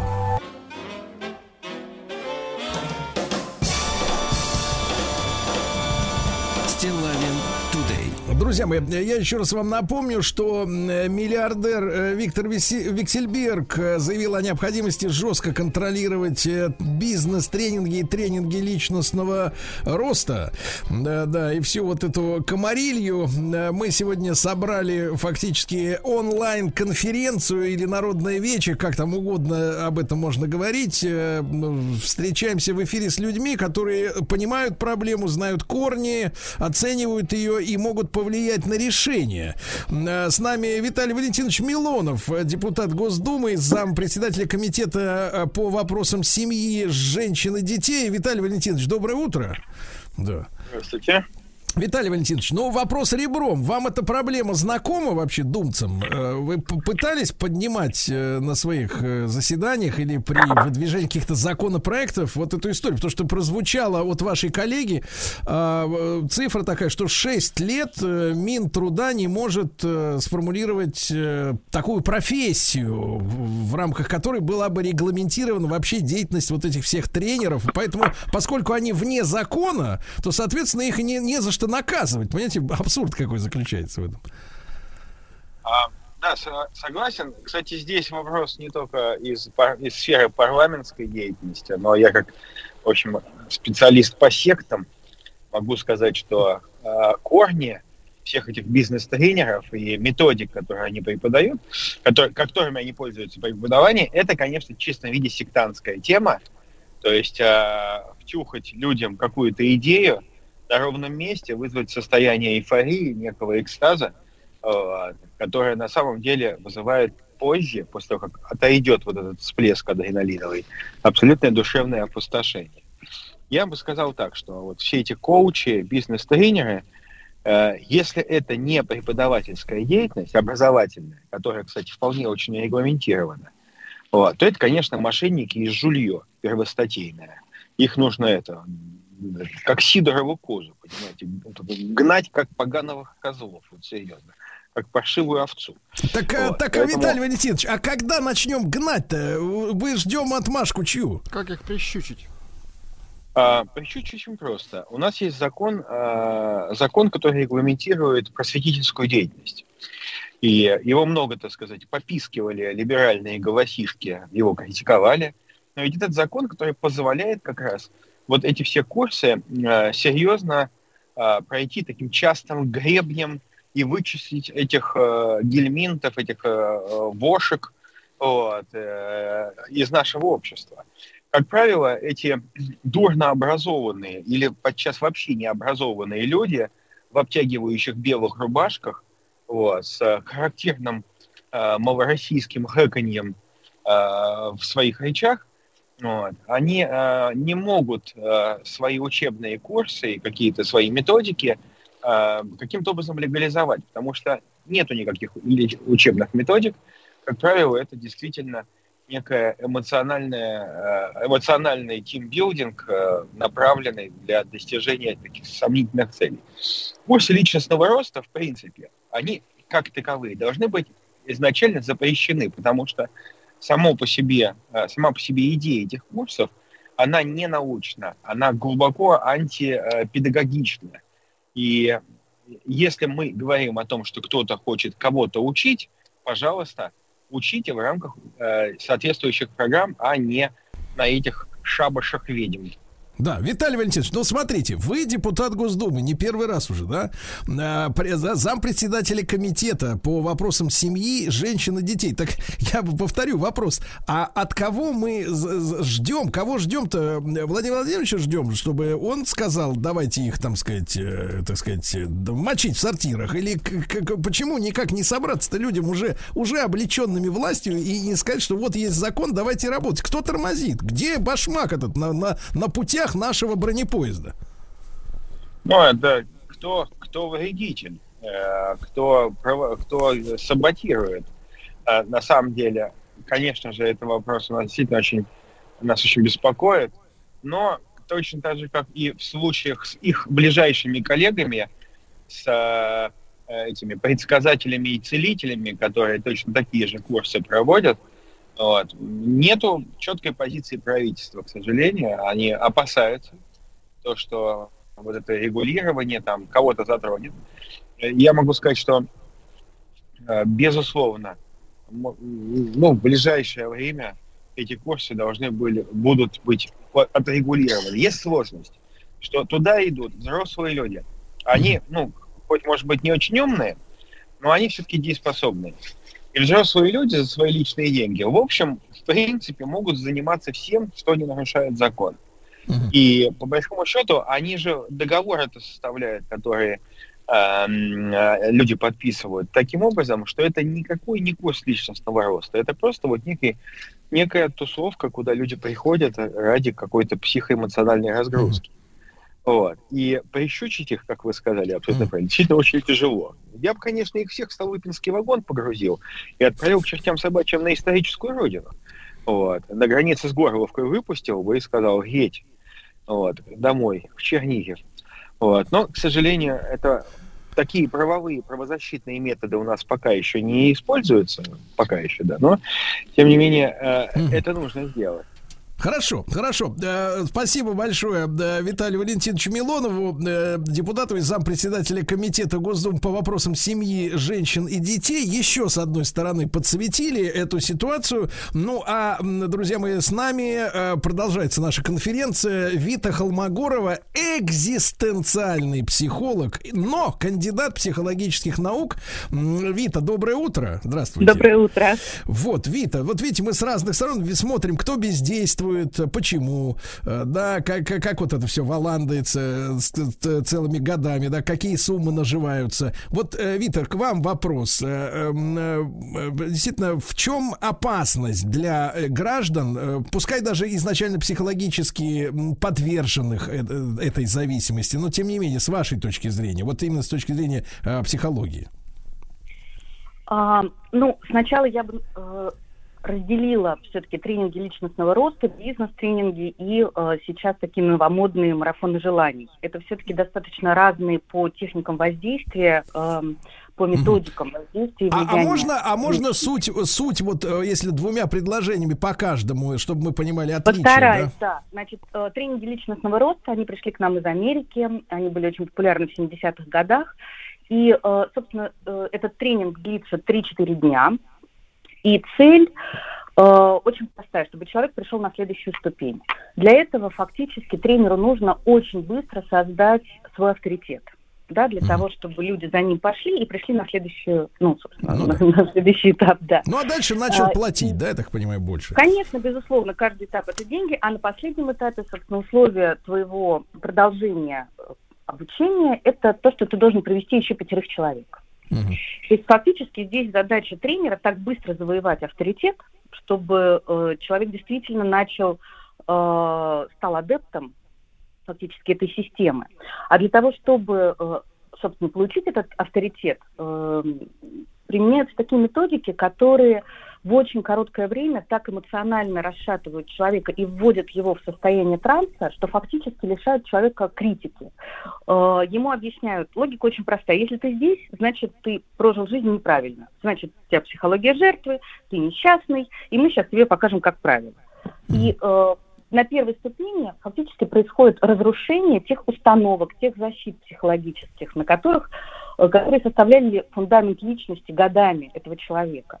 Ему говорят, что здесь ты не прав, э, а вот здесь ты поступил плохо, а вот здесь ты малодушно поступил. И мы сейчас тебе расскажем на самом деле, как жизнь устроена. И вот в таком э, очень сильном эмоциональном э, состоянии человек проводит 4 дня, это очень интенсивно, это очень глубокие темы затрагиваются. И э, фактически теряя те опоры, на которые человек привык, э, извините за тавтологию, опираться, да, он ищет новых. А ну, это, собственно, и есть тот самый тренер, который говорит, а я тебе в следующий раз расскажу, как на самом деле тебе быть счастливым. И вот это такая простая как бы схема, но при этом, э, к сожалению, из-за того, что такие интенсивные трансовые методики применяются, человек э, действительно будто бы теряет э, связь со своим я, со своими ценностями, со своими чувствами. И после тренинга он возвращается в жизнь, в ежедневную, а там он не адаптирован, а там пустота, а там нету такой яркости эмоций, которые он пережил.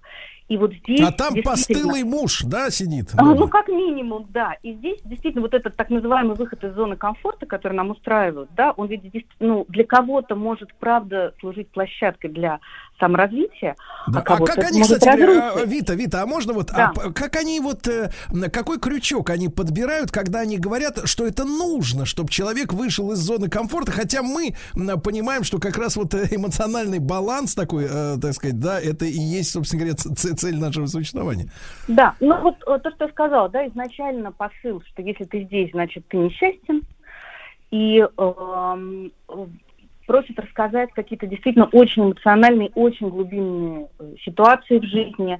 И тренер все показывает таким образом, что, ну, ты видишь, ты же вот здесь поступил как закомплексованный там, человек, да, здесь поступил Ну, то как есть человеку слаб. показывают на примере Да, из его жизни, что он лузер, да? Абсолютно, Да. да, Но мы можем тебя за подтяжки вытянуть, и ты будешь Да, супермен. Да, Мгм. да. Хорошо. дальше Это вот идет, Это да. вот, значит, методика еще 70-х годов американские. Да, Так, это личностные росты. А дальше? А, а вот марафоны?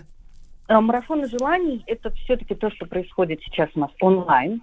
Поэтому э, через э, такие средства связи невозможно человека удерживать долго в состоянии транса. Вот э, состояние бодрствования характеризуется тем, что вы сейчас со мной разговариваете, думаете о своем, вы слышите, что происходит, да, то есть это такое полидоминантное состояние. Мы одновременно активны в разных деятельностях, как бы, в разных областях. А состояние транса – это когда у тебя есть одна мысль и она владеет тобой полностью. Да, вот так бывает в работе. Ты сидишь, ты не чувствуешь ни времени, ни пространства, вообще ничего, ты весь в своей рабочей задаче находишься. Вот здесь то же самое. Здесь искусственно создается состояние активного транса, а в нем нету критики. Да? То есть если я в бодрстве не могу сопоставить ту информацию, которая ко мне приходит, с моими убеждениями, установками, чувствами, то если я в трансе, я только, у меня есть только одна доминанта, да, у меня есть только вот тренер и только его голос, и только его новые установки. А когда мы говорим о марафонах желаний, за счет того, что это все-таки, да, там, часовая максимум лекция в день, а дальше самостоятельная работа, тренер не может так интенсивно... Ну, то есть полегче немножко. Вита, мы давайте сразу после короткой рекламы вернемся. Вита Холмогорова, кандидат психологических наук, экзистенциальный психолог с нами.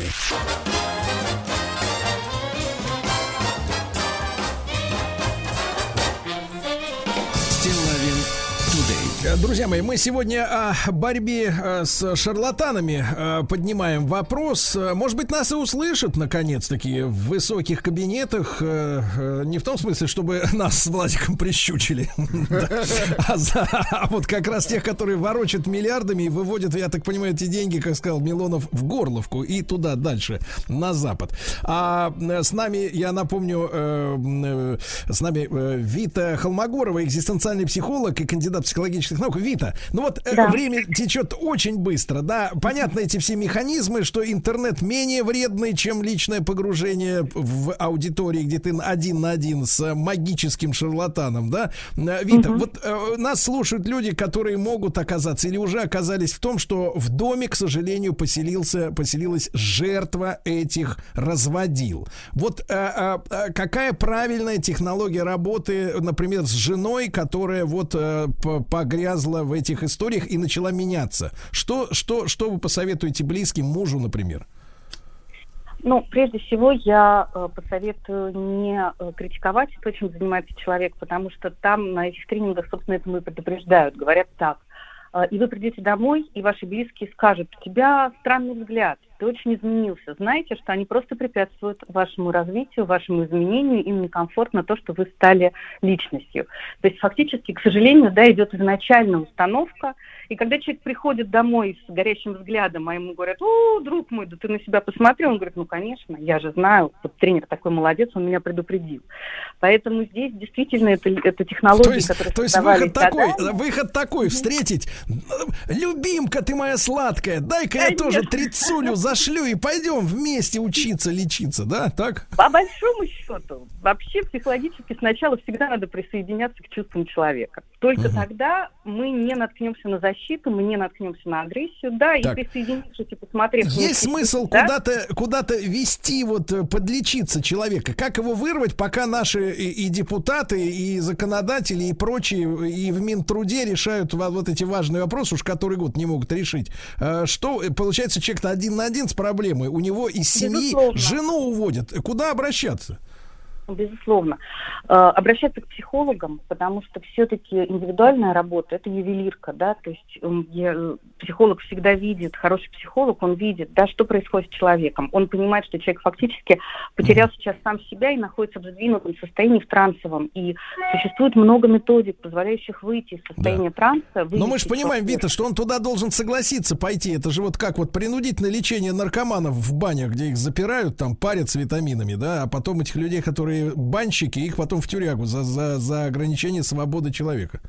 Да, поэтому это должны быть такие формулировки, которые не вызовут защит э, у жертвы тренинга. То есть, условно говоря, слушай, мне так нравятся там твои изменения, давай Да, ну, пойдем, к пойдем еще продолжим, продолжим их. Да. Ну, то есть, условно говоря, здесь самое главное не вставать в оппозицию, в такую жесткую оппозицию Мгм. с тем, что человек приносит, потому что он заряжен как раз э, на, э, на то, чтобы его приняли, услышали и так далее, да, и чтобы, Я ну, понял. чтобы был Ян, диалог, э, да, э, да, да, Вит, спасибо огромное, спасибо огромное вам за, за вашу консультацию. Вита Холмогорова, экзистенциальный психолог, кандидат психологических наук, и мы вернемся, как и обещал, к Андрею Ковалеву, бизнесмену, лидеру общественного, э, общероссийского движения предпринимателей и главному борцу с инфо-цыганством в России. Андрей, еще раз доброе утро. Да, доброе утро. Андрей, ну вот подытоживая нашу сегодняшнюю такую импровизированную конференцию, э, вот, э, вот что вы порекомендуете действительно людям, которые видят, что близкие начали увязать в этом, э, в этом дерьме? Ну, я позволю себе не согласиться с уважаемым психологом, она себе просто ищет дополнительную работу. Тоже, знаете, экзистенциональный психолог.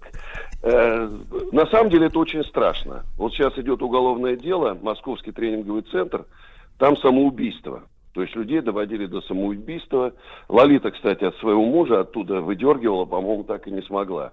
Два варианта. Первое, э, э, расстаться с этим человеком.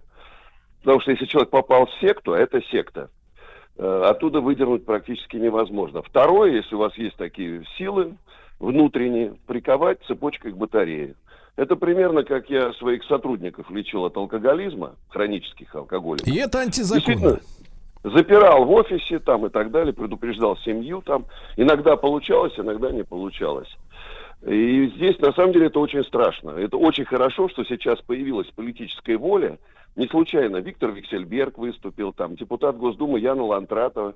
Сегодня еще один депутат Госдумы написал письмо Чернышенко с просьбой разобраться и запретить это все. Появилась политическая воля, наконец-то. Государство обратило внимание, что мы теряем наше будущее.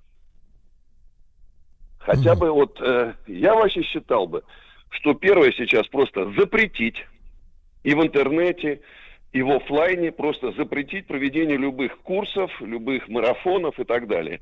За два года, не спеша, разобраться, закон- законодательная база, ужесточить получение необходимых лицензий, вплоть до прохождения там общественного совета, значит, наличие э, образования, опыта работы, там, не знаю, 30 лет и так далее. Чтобы вот эти мошенники, которых огромное количество, кстати, хочу обратить внимание, что все СНГ к нам поехало. Эти инфо-цыгане едут из Казахстана, Украины, Белоруссии. Андрей, а какой, э, по вашим прикидкам, давайте закончим на этом, масштаб вовлеченности, ну, то есть масштаб жертв? О, о суммах вы говорили, а вот э, в количестве людей, тысяч, там, десятков тысяч человек, Это о чем миллионы может- людей. Миллионы людей. Это Андрей, миллионы спасибо людей. вам большое. Спасибо, спасибо всем нашим участникам сегодняшней нашей такой импровизированной конференции. Но мне кажется, для этого и есть э, средства массовой информации, чтобы объединять людей в одном месте в одно время, чтобы обсуждать одну проблему. Андрею Ксе- Ковалеву большое спасибо. Ну и, друзья мои, к этой теме будем, естественно, возвращаться. Приготовились к съемке. Тихо. Держать свет. Держать свет. Тихо. Начали. В фильме снимались. В главных ролях. В главных ролях. Главные роли В снимались. главных ролях. В главных ролях. В главных ролях. В ролях. В ролях. В ролях. Да, друзья мои, давненько не было у нас э, рубрики в ролях, и вот она в эфире. А почему? А потому что сегодня 3 февраля. Сегодня э, выходит э, в самый широкий прокат э, комедия, так она позиционируется. Этот фильм э, комедия «Непослушник». Это история блогера-хулигана Димы, который, ну, мы же всех знаем этих блогеров. Кто из нас не блогер? Завоевывает популярность э, своими скандальными и смешными видосиками. У него миллионы подписчиков, но надо хайпануть э, глубже и глубже. Ну и дальше, м, э, так сказать, в маленьком провинциальном монастыре он пытается спрятаться от проблем, которые, в принципе, на, себя навлек. Фильм называется, еще раз напомню, «Непослушник» и слоган этой картины «Побойся блога». Мне кажется, Неплохо, Отличный, слоган, за, заход прекрасный, да? А, Да, и у нас э, с нами на связи сегодня, во-первых, э, режиссер, сценарист и продюсер Владимир Константинович Кот. Владимир Константинович, доброе утро. Да. Мы здесь, да. Доброе утро. Ну, Да. там трудные условия вокруг вокзала, вы понимаете, в чем дело. Поэтому, ну, он рано или поздно подключится. Хорошо. И с нами также Виктор Хореняк, э, актер театра и кино, артист Московского художественного театра имени Чехова и исполнитель главной роли в этом фильме. Виктор, доброе утро. Ну, мне отмолчаться уже не получится. Доброе утро. Что могу сказать э, в оправдании Владимира? Э, Сегодня они поехали как раз-таки в то самое место, где мы снимали. Это Ивановская область, Шуйский район, поселок, поехали. поселок Васильевская. Нет, там Так. есть детдом, э, Так. и там есть очень много э, принимавших участие из села э, местных, э, и им сегодня будет показано кино. Э, Потому что там нет кинотеатра э, и нет возможности другой показать кино жителям местным. Поэтому Владимир там, и там связь, я вам скажу, год назад мы снимали там, Мгм. связь там так себе, так же как кинотеатра нету, связи там практически тоже нету.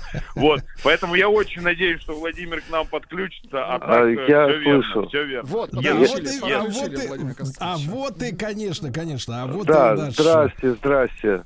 Да, да, да. А вот Владимир Константинович, э, Да. я так понимаю, что, э, ну, э, ваш фильм, давайте, мы, как бы, с одной стороны, должны о нем поговорить, с другой стороны, нельзя его рассказать всего, да? Но, тем не менее, я так понимаю, что вы заходите, э, значит, на территорию достаточно, достаточно острую, да, потому что особенно, особенно вот в, в последний период как-то вот обострилось, вот, видимо, у вас съемки закончились, а э, так вот как-то энергетически это переместилось на людей, э, значит, э, таких же блогеров, да, вот вы рассказывали о выдуманном блогере, а вот эти все истории с девками, которые фотографируются на фоне, э, значит, церквей, а потом уже и до мечетей дошло дело. То есть самый последний случай, да, уже теперь и туда полезли, да, да, мало их, им тех прецедентов, надо, хочется остроты в жизни, Хочется как и герою вашего эффект, фильма. Да, вот вы, в принципе, э, как вот выбрали эту тему, не показалась ли она вам, ну, такой горячей и, может быть, даже опасной для кинематографистов? Вы знаете, я всегда стараюсь выбирать темы, которые э, актуальны, которые могут э, э, не задеть зрителя, а заставить о чем-то задуматься. Потому что если выбирать темы, которые не волнуют, то это может быть кино про колобка, про что угодно. Но здесь мы выбирали не то, чтобы хейтить или э, как-то шуметь, а выбирали кино для того, чтобы можно было немножко э, задуматься. Но вообще, на самом деле, это никакая не политическая, там, не сатира, ничего, это вообще другое кино. Просто так совпало. У нас комедия. Комедия, притом она лирическая. У нас и... Да, мы зашли на ту территорию, на которую не шутят. Но мы это не то, что попробовали, мы это сделали. И э, у нас история про, все про людей, про то, как э, э, человек был одним, стал другим, то, что человек впервые влюбился, очень э, трогательное в результате кино получилось. То есть, Ну, то есть история- это, это получается такой, если брать э, чувственную сторону, да, именно сторону любви, Да. то это такой э, ремейк, э, э, ремейк фильма «Экипаж», где блудник становится, так сказать, верным семьянином. Да, я бы не сказал, что... э, Я так ремейк- иносказательно имею в виду. Да, ну, это не ремейк, это вообще никто не снимал на эту тему. Вообще, я не знаю, э, с чем это даже сра- сравнить, понимаете? Потому что э, даже снимать в монастыре это невозможно. Нам это удалось. Вот.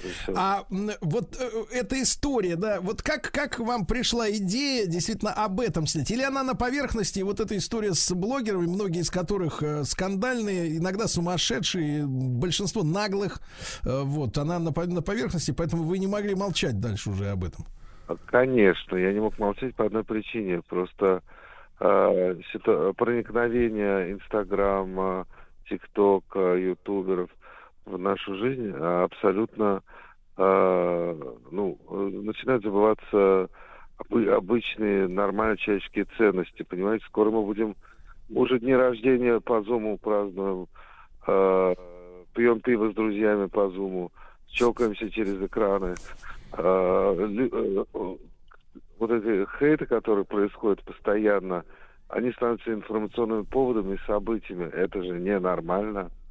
Вот Я для совершенно согласен. Согласен. Друзья мои, с нами Владимир Константинович Кот, э, Да. кинорежиссер, сценарист и продюсер. Я напомню, что сегодня в широкий прокат э, выходит фильм «Непослушник». И Виктор Хореняк, исполнитель главной роли, э, с нами. Виктор, вот скажите, пожалуйста, обычно, когда актеры, э, значит, э, рассуждают о том, как они вживались в роль, они так закатывают глаза, так пафосно, да, говорят, я вот, мол, три месяца там, например, ну, если он офицера играл, три месяца, значит, в военной части провел, еще где-то. Э, Как вы вот, э, вы поняли природу блогерства? Что за твари они, а? Я вам так скажу, это, это про нас кино, это кино абсолютно про нас, поэтому каждый может на своей шкуре прочувствовать, э, что такое блогерство. Абсолютно согласен с Владимиром, то, что настолько это проникло в нашу жизнь, поэтому я, как никто другой, был готов к этой роли с самого начала. Ну вот у вас сколько подписчиков-то? У меня уйма подписчиков, огромное количество. У меня, э, значит, э, практически, значит, э, практически область Минусинская, 170 тысяч, значит. 170 Вот так. тысяч. Ну вот вы скажите, Конечно. пожалуйста, вы хайпите этих людей, вы выкладываете что-то против, против- про- провокационное. Ну, я понимаю, что вы, конечно, не балерина, например, вы не можете выложить эротические фотографии, да, мужчинам посложнее. Или но тем не менее. Да.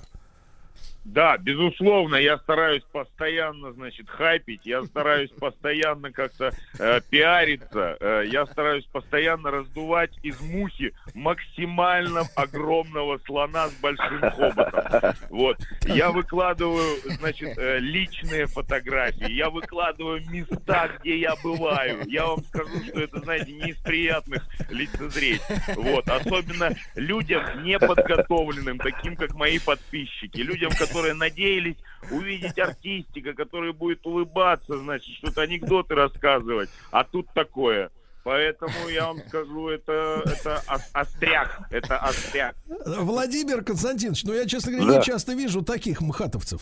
Вот вы скажите, как вы решились именно Виктора пригласить на роль? Так, э, с Виктором мы очень, во-первых, э, давно знакомы. Витя, привет. Вот. э, Здрасте. Здравствуйте. Тебе, да-да-да, и тебе привет из Шувы. Все тебя там Спасибо помнят, огромное. э, ре- реально, э, дети плакали, все в порядке. Э, Да-да-да. Вот, э, понимаете, Ви- э, Витя, в отличие от моих актеров, служит в театре. Он не просто киноактер, а он еще театральный актер. Я это очень ценю, потому что сейчас многие типа звезды, они забили на театр и э, эксплуатируют свою внешность. А Витя, несмотря на свою как типаж такой э, мужицкий, сильный, он, у него очень тонкая нервная э, система. То есть человек, который, ну как Сталлоне, да, который может, сильный мужик, но он ревет, вот эта знаменитая сцена. И вот э, Витя, он как раз относится к, к этой категории актеров, к сильных людей, которые могут заплакать. И более того, у нас в фильме это практически происходит, и это вызывает, ну, это до понимаете? Вот поэтому я и пригласил Виктора. Более того, мы даже кастинг не устраивали, просто дали почитать сценарий, пригласили, собственно. Владимир Константинович, ну вы знаете, да, последние там лет 20, в принципе, ну, э, западный кинема- кинематограф не стесняется говорить о том, что вся эта продукция, ну, для людей, ну, условно говоря, там 25 минус, а может быть даже и 22 или 20 минус.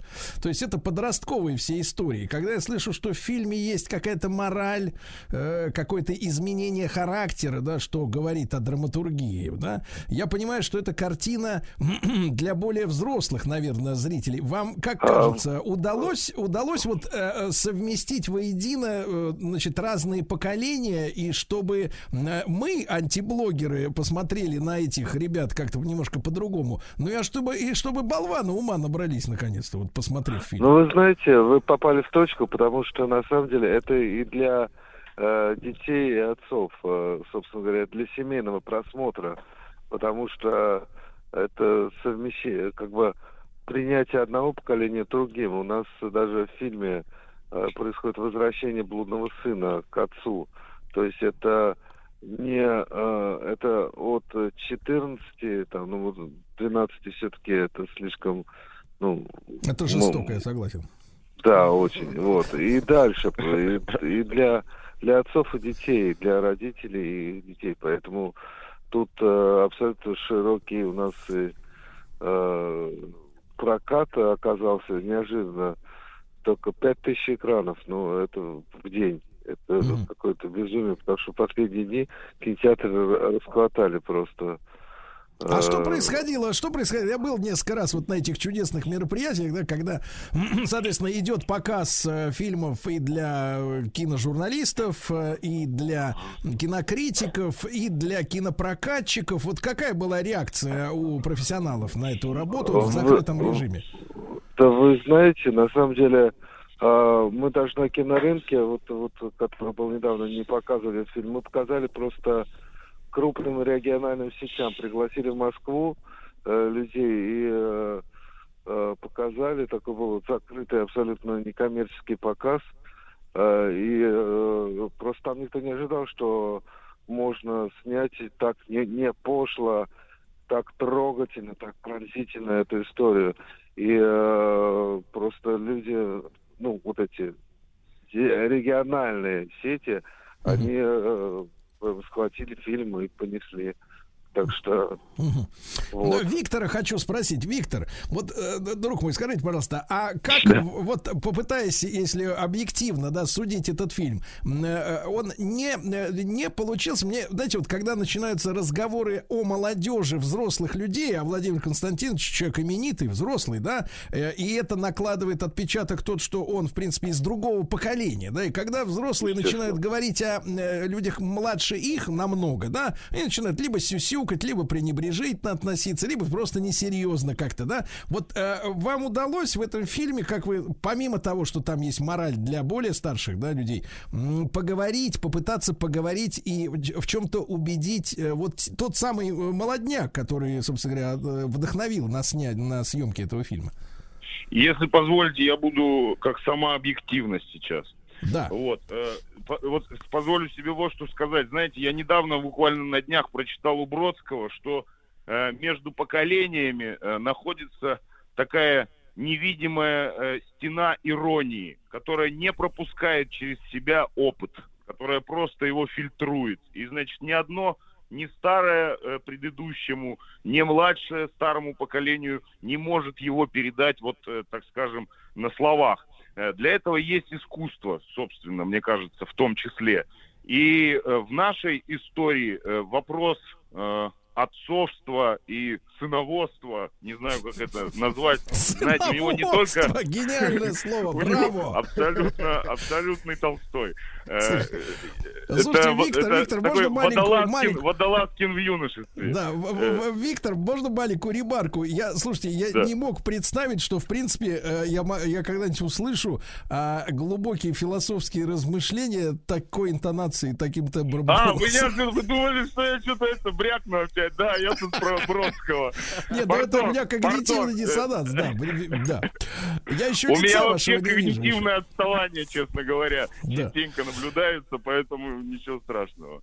Да, э, Виктор, ну вот э, э, и Владимир Константинович, обоим Да. вопрос. э, э, В принципе-то, вот ваше мнение, что э, фильм посмотрят люди, и э, я надеюсь, они разделят, да, вот ваши внутренние впечатления, хотя вот э, э, Виктор Хореняк был максимально объективным, я подтверждаю объективность, у меня вот на объективном мометре зашкаливало. Вот. А, а, люди, а, вы, вы понимаете, какой выход из этой ситуации, когда действительно вот это развитие интернета 2.0, да, когда каждому хочется говорить, но никому не хочется слушать. Вот эта ситуация нас завела вот в эту трясину. А, какой из этого всего надо, надо нам при- предпринимать выход из этой истории? А Вы знаете, я коротко, на самом деле, э, тут нет вообще у нас никакой морали, нету выбора, всегда некий мораль. Для меня лично задача, чтобы зритель вышел после ки- кинотеатра с э, размягченным сердцем, немножко, ну, грубо говоря, у нас очень нежный финал, вот с нежностью в сердце, чтобы немножко все-таки не э, мы, мы не получаем, мы заставляем немножко э, вернуться к себе, к, к, к маленьким. То есть, Когда то нас- есть, если, если использовать терминологию Виктора, не на сложных щах, чтобы вышел из кинозала. да? Да, не, на эмоциях. Какие щи? Как только начинаются щи, там бо- борщ, солянка, а кто-то харчо, а у взрослых хаш. Нет, у нас просто, вот, просто на эмоциях, чтобы вышли хороших, нежных. Все. Виктор, а вы понимаете, что делать? Вот в- в- внедрившись в шкуру, так сказать, вот этой гидры. абсолютно стал понимать, что делать после этой гидры. Я понял то, что нужно чрезвычайно внимательно относиться к контенту, который мы выбираем, потому что вы абсолютно правы. Его такое количество. Вот, э, следите за своим вкусом, родные мои.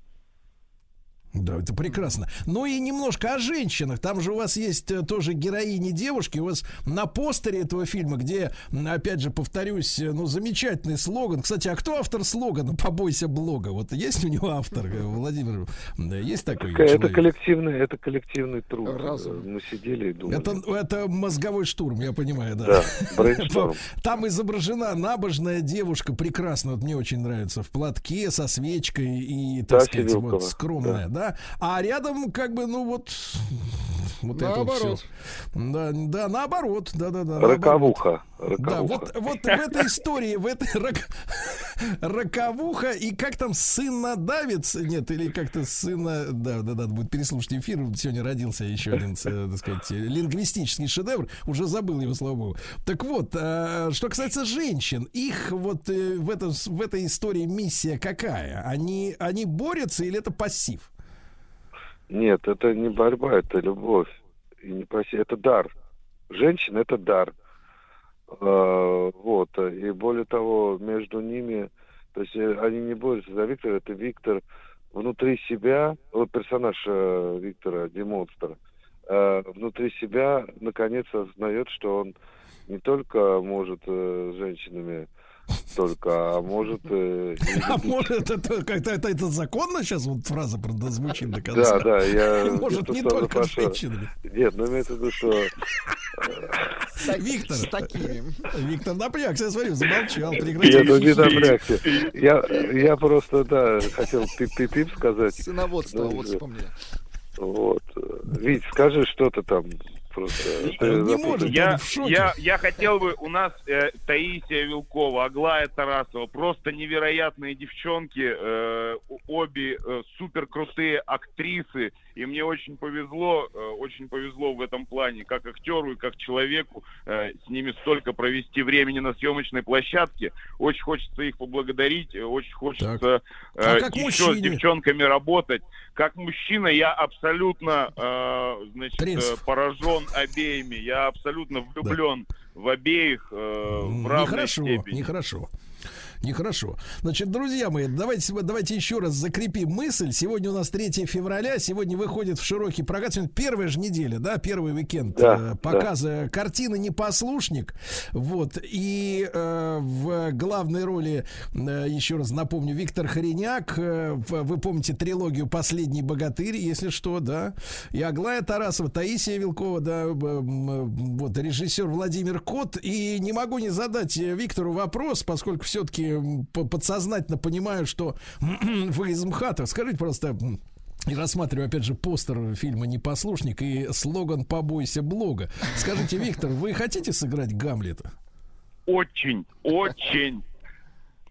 Ответ неправильный. Ну почему? Да ладно, я шучу. Да, действительно, сына, за сыноводство отдельное спасибо, спасибо, господа. да. Прекрасно, прекрасное слово. Сыноводство. Вот, еще раз благодарю. Каждого и- это настигнет. Да, да, я понимаю, спасибо. Да, Владимир Кот э, и э, Виктор Хореняк. э, Картина «Непослушник» э, с этого дня в самом широком прокате в стране.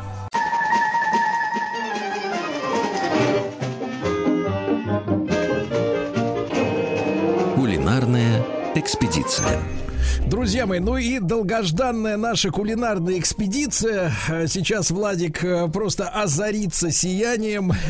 Да-да-да. И не только потому, что с нами наш разлюбезный Леонид Владимирович Галиптерман, президент Международного эногастрономического центра. Для тех, кто спал в нашей предыдущей встрече м, с Леонидом Владимировичем, эногастрономия — это когда люди правильно запивают, понимаете, да, правильно, да, но не закусывают при этом.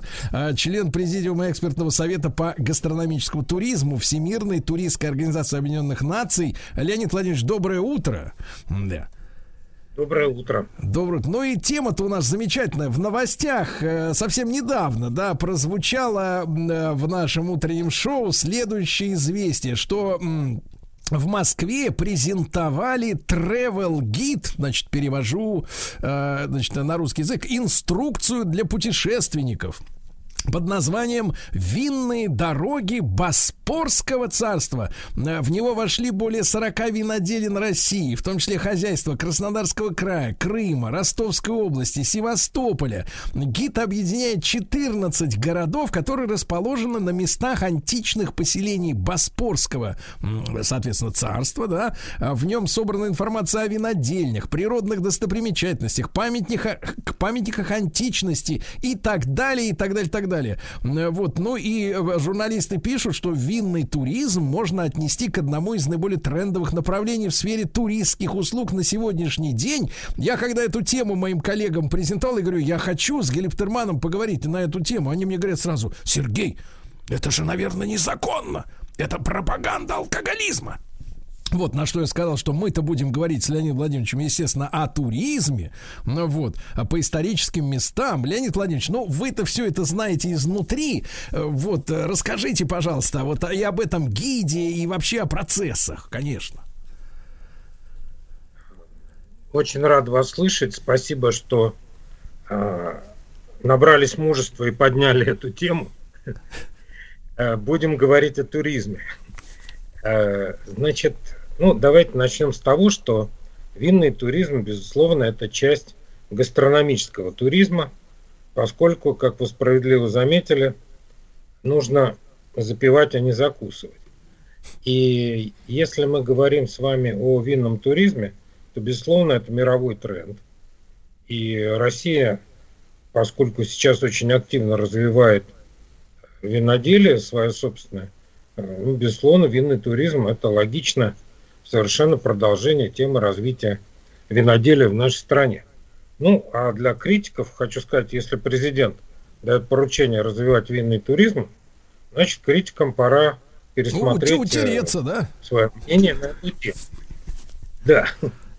Вот. э, Значит, если говорить по справочнику, а, по гиду, это очень хорошее дело и очень правильное дело, и э, замечательно, что это, это было запущено и презентовали. На самом деле, значит, винные дороги, они, естественно, э, ну, работать с этим начали уже давно, там в Краснодарском крае уже несколько лет существует э, карта винных дорог Краснодарского края. Звучит, конечно, И- с точки зрения ГИБДД не очень, да? Ну, вы знаете, есть разные страны, где э, с этим научились справляться. И их местные ГИБДД в этом смысле, а, ну, вот э, знаю я, например, а, в одной из восточноевропейских стран существуют специальные, ну, безусловно, винные дороги, я об этом тоже немножко потом скажу, но там, а, например, в начале винной дороги людям выдается велосипед. И, пожалуйста, значит, на велосипеде себе и езжай по этим винным дорогам. Это первое. Другой вариант э, знаменитый железнодорожный путь э, в Калифорнии, в долине Напа, где люди садятся на поезд, который делает остановки возле разных виноделин. Значит, люди могут туда сходить совершенно спокойно, э, сесть на поезд опять, поехать там дальше по маршруту и вернуться в точку назначения. Вопрос того, чтобы не садиться за руль, он, естественно, во всех странах остро стоит, и здесь всегда есть решение для этого. Там, в Новой Зеландии, например, в регионе Мальборо, там винный туризм э, он там на воздушных шарах. Ты можешь на воздушном шаре лететь, смотреть на виноградники, опуститься посреди виноградника, значит, продегустировать, познакомиться с винодельней и опять на воздушном шаре дальше полететь. То есть здесь э, зависит от э, фантазии и от кошелька, и совершенно, конечно, не обязательно это все делать за рулем. Вот. А Если мы говорим с вами о том, э, что, ну, как сейчас Россия смотрится на, по, по поводу винного туризма, то здесь э, мы с вами а, вот во что, а, то, что называется, входим. Да? Мы входим в то, что у нас должна сложиться система. Безусловно, выход справочника и описание виноделин – это очень правильно, полезная вещь. Но э, у нас дело в том, что есть объекты винного туризма, которые великолепно подготовлены уже. Да. Или очень хорошо подготовлены. Ну, предположим, там Абрау Дюрсо, э, там инфраструктура сложившаяся, там не просто винодельня, на которую люди могут прийти там, и пойти на экскурсию, причем разного уровня экскурсии там есть. И Абрау Дюрсо сейчас, с точки зрения винного туризма, это самая посещаемая винодельня в мире. Подчеркиваю, Да в мире. Да, вот, по количеству людей. А, Значит, они это считают по входным билетам а, на экскурсии. Безусловно, там не все экскурсии покупают. И там рядом отели, несколько а, разного уровня да, отелей. Там рядом есть э, несколько ресторанов, кафе. То есть там прям сложившаяся такая вот инфраструктура, центр винного туризма там работает. Ну, понятно, Абрау Дюрсо, они очень большие, значимые. А Есть э, замечательная сложившаяся система винного туризма в Левкадии с их великолепным частным музеем и с возможностью попробовать там на месте вин, э, не только вино и ознакомиться с винодельней и посмотреть, как э, процессы производятся технологически, на виноградниках побывать. Но там еще и сыр местный, э, там и, и масло. То есть э, есть э, Кубань вино, у которой своя сложившаяся инфраструктура. Это такие крупные предприятия. Есть средние, есть маленькие винодельни частные, на которые, чтобы попасть в винному туризм, нужно записаться.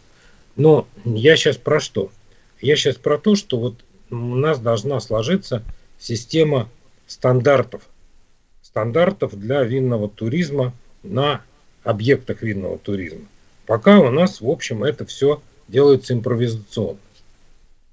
А какой должен быть, э, э, какой должен быть э, нижний уровень, нижний порог входа, грубо говоря, да, вот в эту цивилизованную систему, Че- вот нижний стандарт? Ну, понимаете, должны быть для того, чтобы ты приехал как турист на винодельню, тебе должны квалифицированно и встретить, да, и тебе должен быть какой-то минимальный хотя бы набор услуг. Ну, потому что в противном случае это получается, э, ну, все равно, что ты там на лестничной площадке к соседу в гости сходил, да, и попробовал там с ним что-то. Ну, это все замечательно. Но есть стандарты в, в- в туризме. Если мы говорим о винном туризме как о туризме, то, безусловно, должны соблюдаться определенные стандарты. И с точки зрения безопасности, и с точки зрения готовности э, профессионала, профессиональной готовности объекта, чтобы человека там встретили квалифицированно. Леонид Владимирович, Масса- а у нас есть такая экспертиза сейчас, которая была бы общая, ну, вот скажем так, расценивалась как официальная, и, например, Нет. при, не, при непрохождении такой экспертизы, да, то есть людей бы из этого бизнеса как бы пока, ну, пока, так сказать, в сторону их отодвигали бы, да? Нет, к сожалению, нет у нас ничего такого. Если, например, в отношении коллективных средств размещения, ну, я имею в виду там гостиницы, да, отели, там, э, хостел там и так далее, да, существует законодательство. И человек знает, что если он там останавливается где-то там на ночь, да, то он там в соответствии с э, уровнем этого заведения получит там определенный сервис. Это все описано, это все законодательно закреплено то в отношении винного туризма, безусловно, ничего такого нет. А, И регулированием винного туризма вообще пока не очень понятно, кто будет заниматься. потому что ну, винный туризм – это часть гастрономического туризма, а мы с вами уже говорили о том, что у нас такого понятия в, законод... закон... зак- в законе нет, как э, гастрономический туризм. Естественно, нет и винного туризма в законе. Поэтому мы сейчас с вами говорим о работе энтузиастов, которые очень хотят развивать тему и стараются, и правильно делают, и большие молодцы, но при этом э, здесь должна быть определенная роль государства, которое должно регулировать, что вот это можно, вот это вот обязательно, а вот это вот добровольно.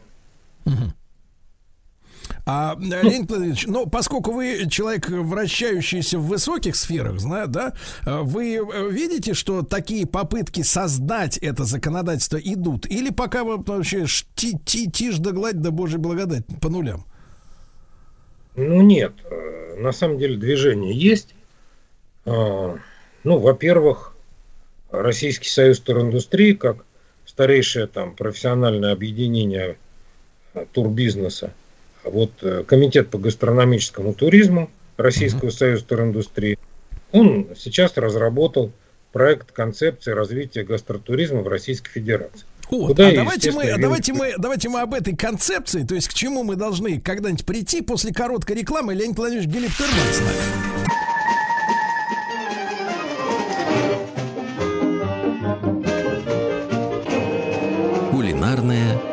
Экспедиция. Итак, с нами Леонид Владимирович Галифтерман, президент Международного эногастрономического центра. Мы сегодня говорим о том, что, ну, радуемся за э, создание отраслевого тревел-гида «Винные дороги Боспорского царства». Я напомню, что там 14 городов, 40 виноделин, Крым, Краснодарский край, Ростовская область, э, Ростов, папа, привет, Севастополь. Ух, замечательно. Но не хватает документации, да? Леонид Владимирович, вот в этой концепции какая нарисована картина и насколько она вас устраивает? Ну, поскольку я очень активно принимал участие в создании этого проекта, то, безусловно, меня многое устраивает. А, Ну, а сейчас мы передали эту концепцию в Ростуризм. Там Ростуризм сейчас над этим делом работает, а, как федеральное агентство.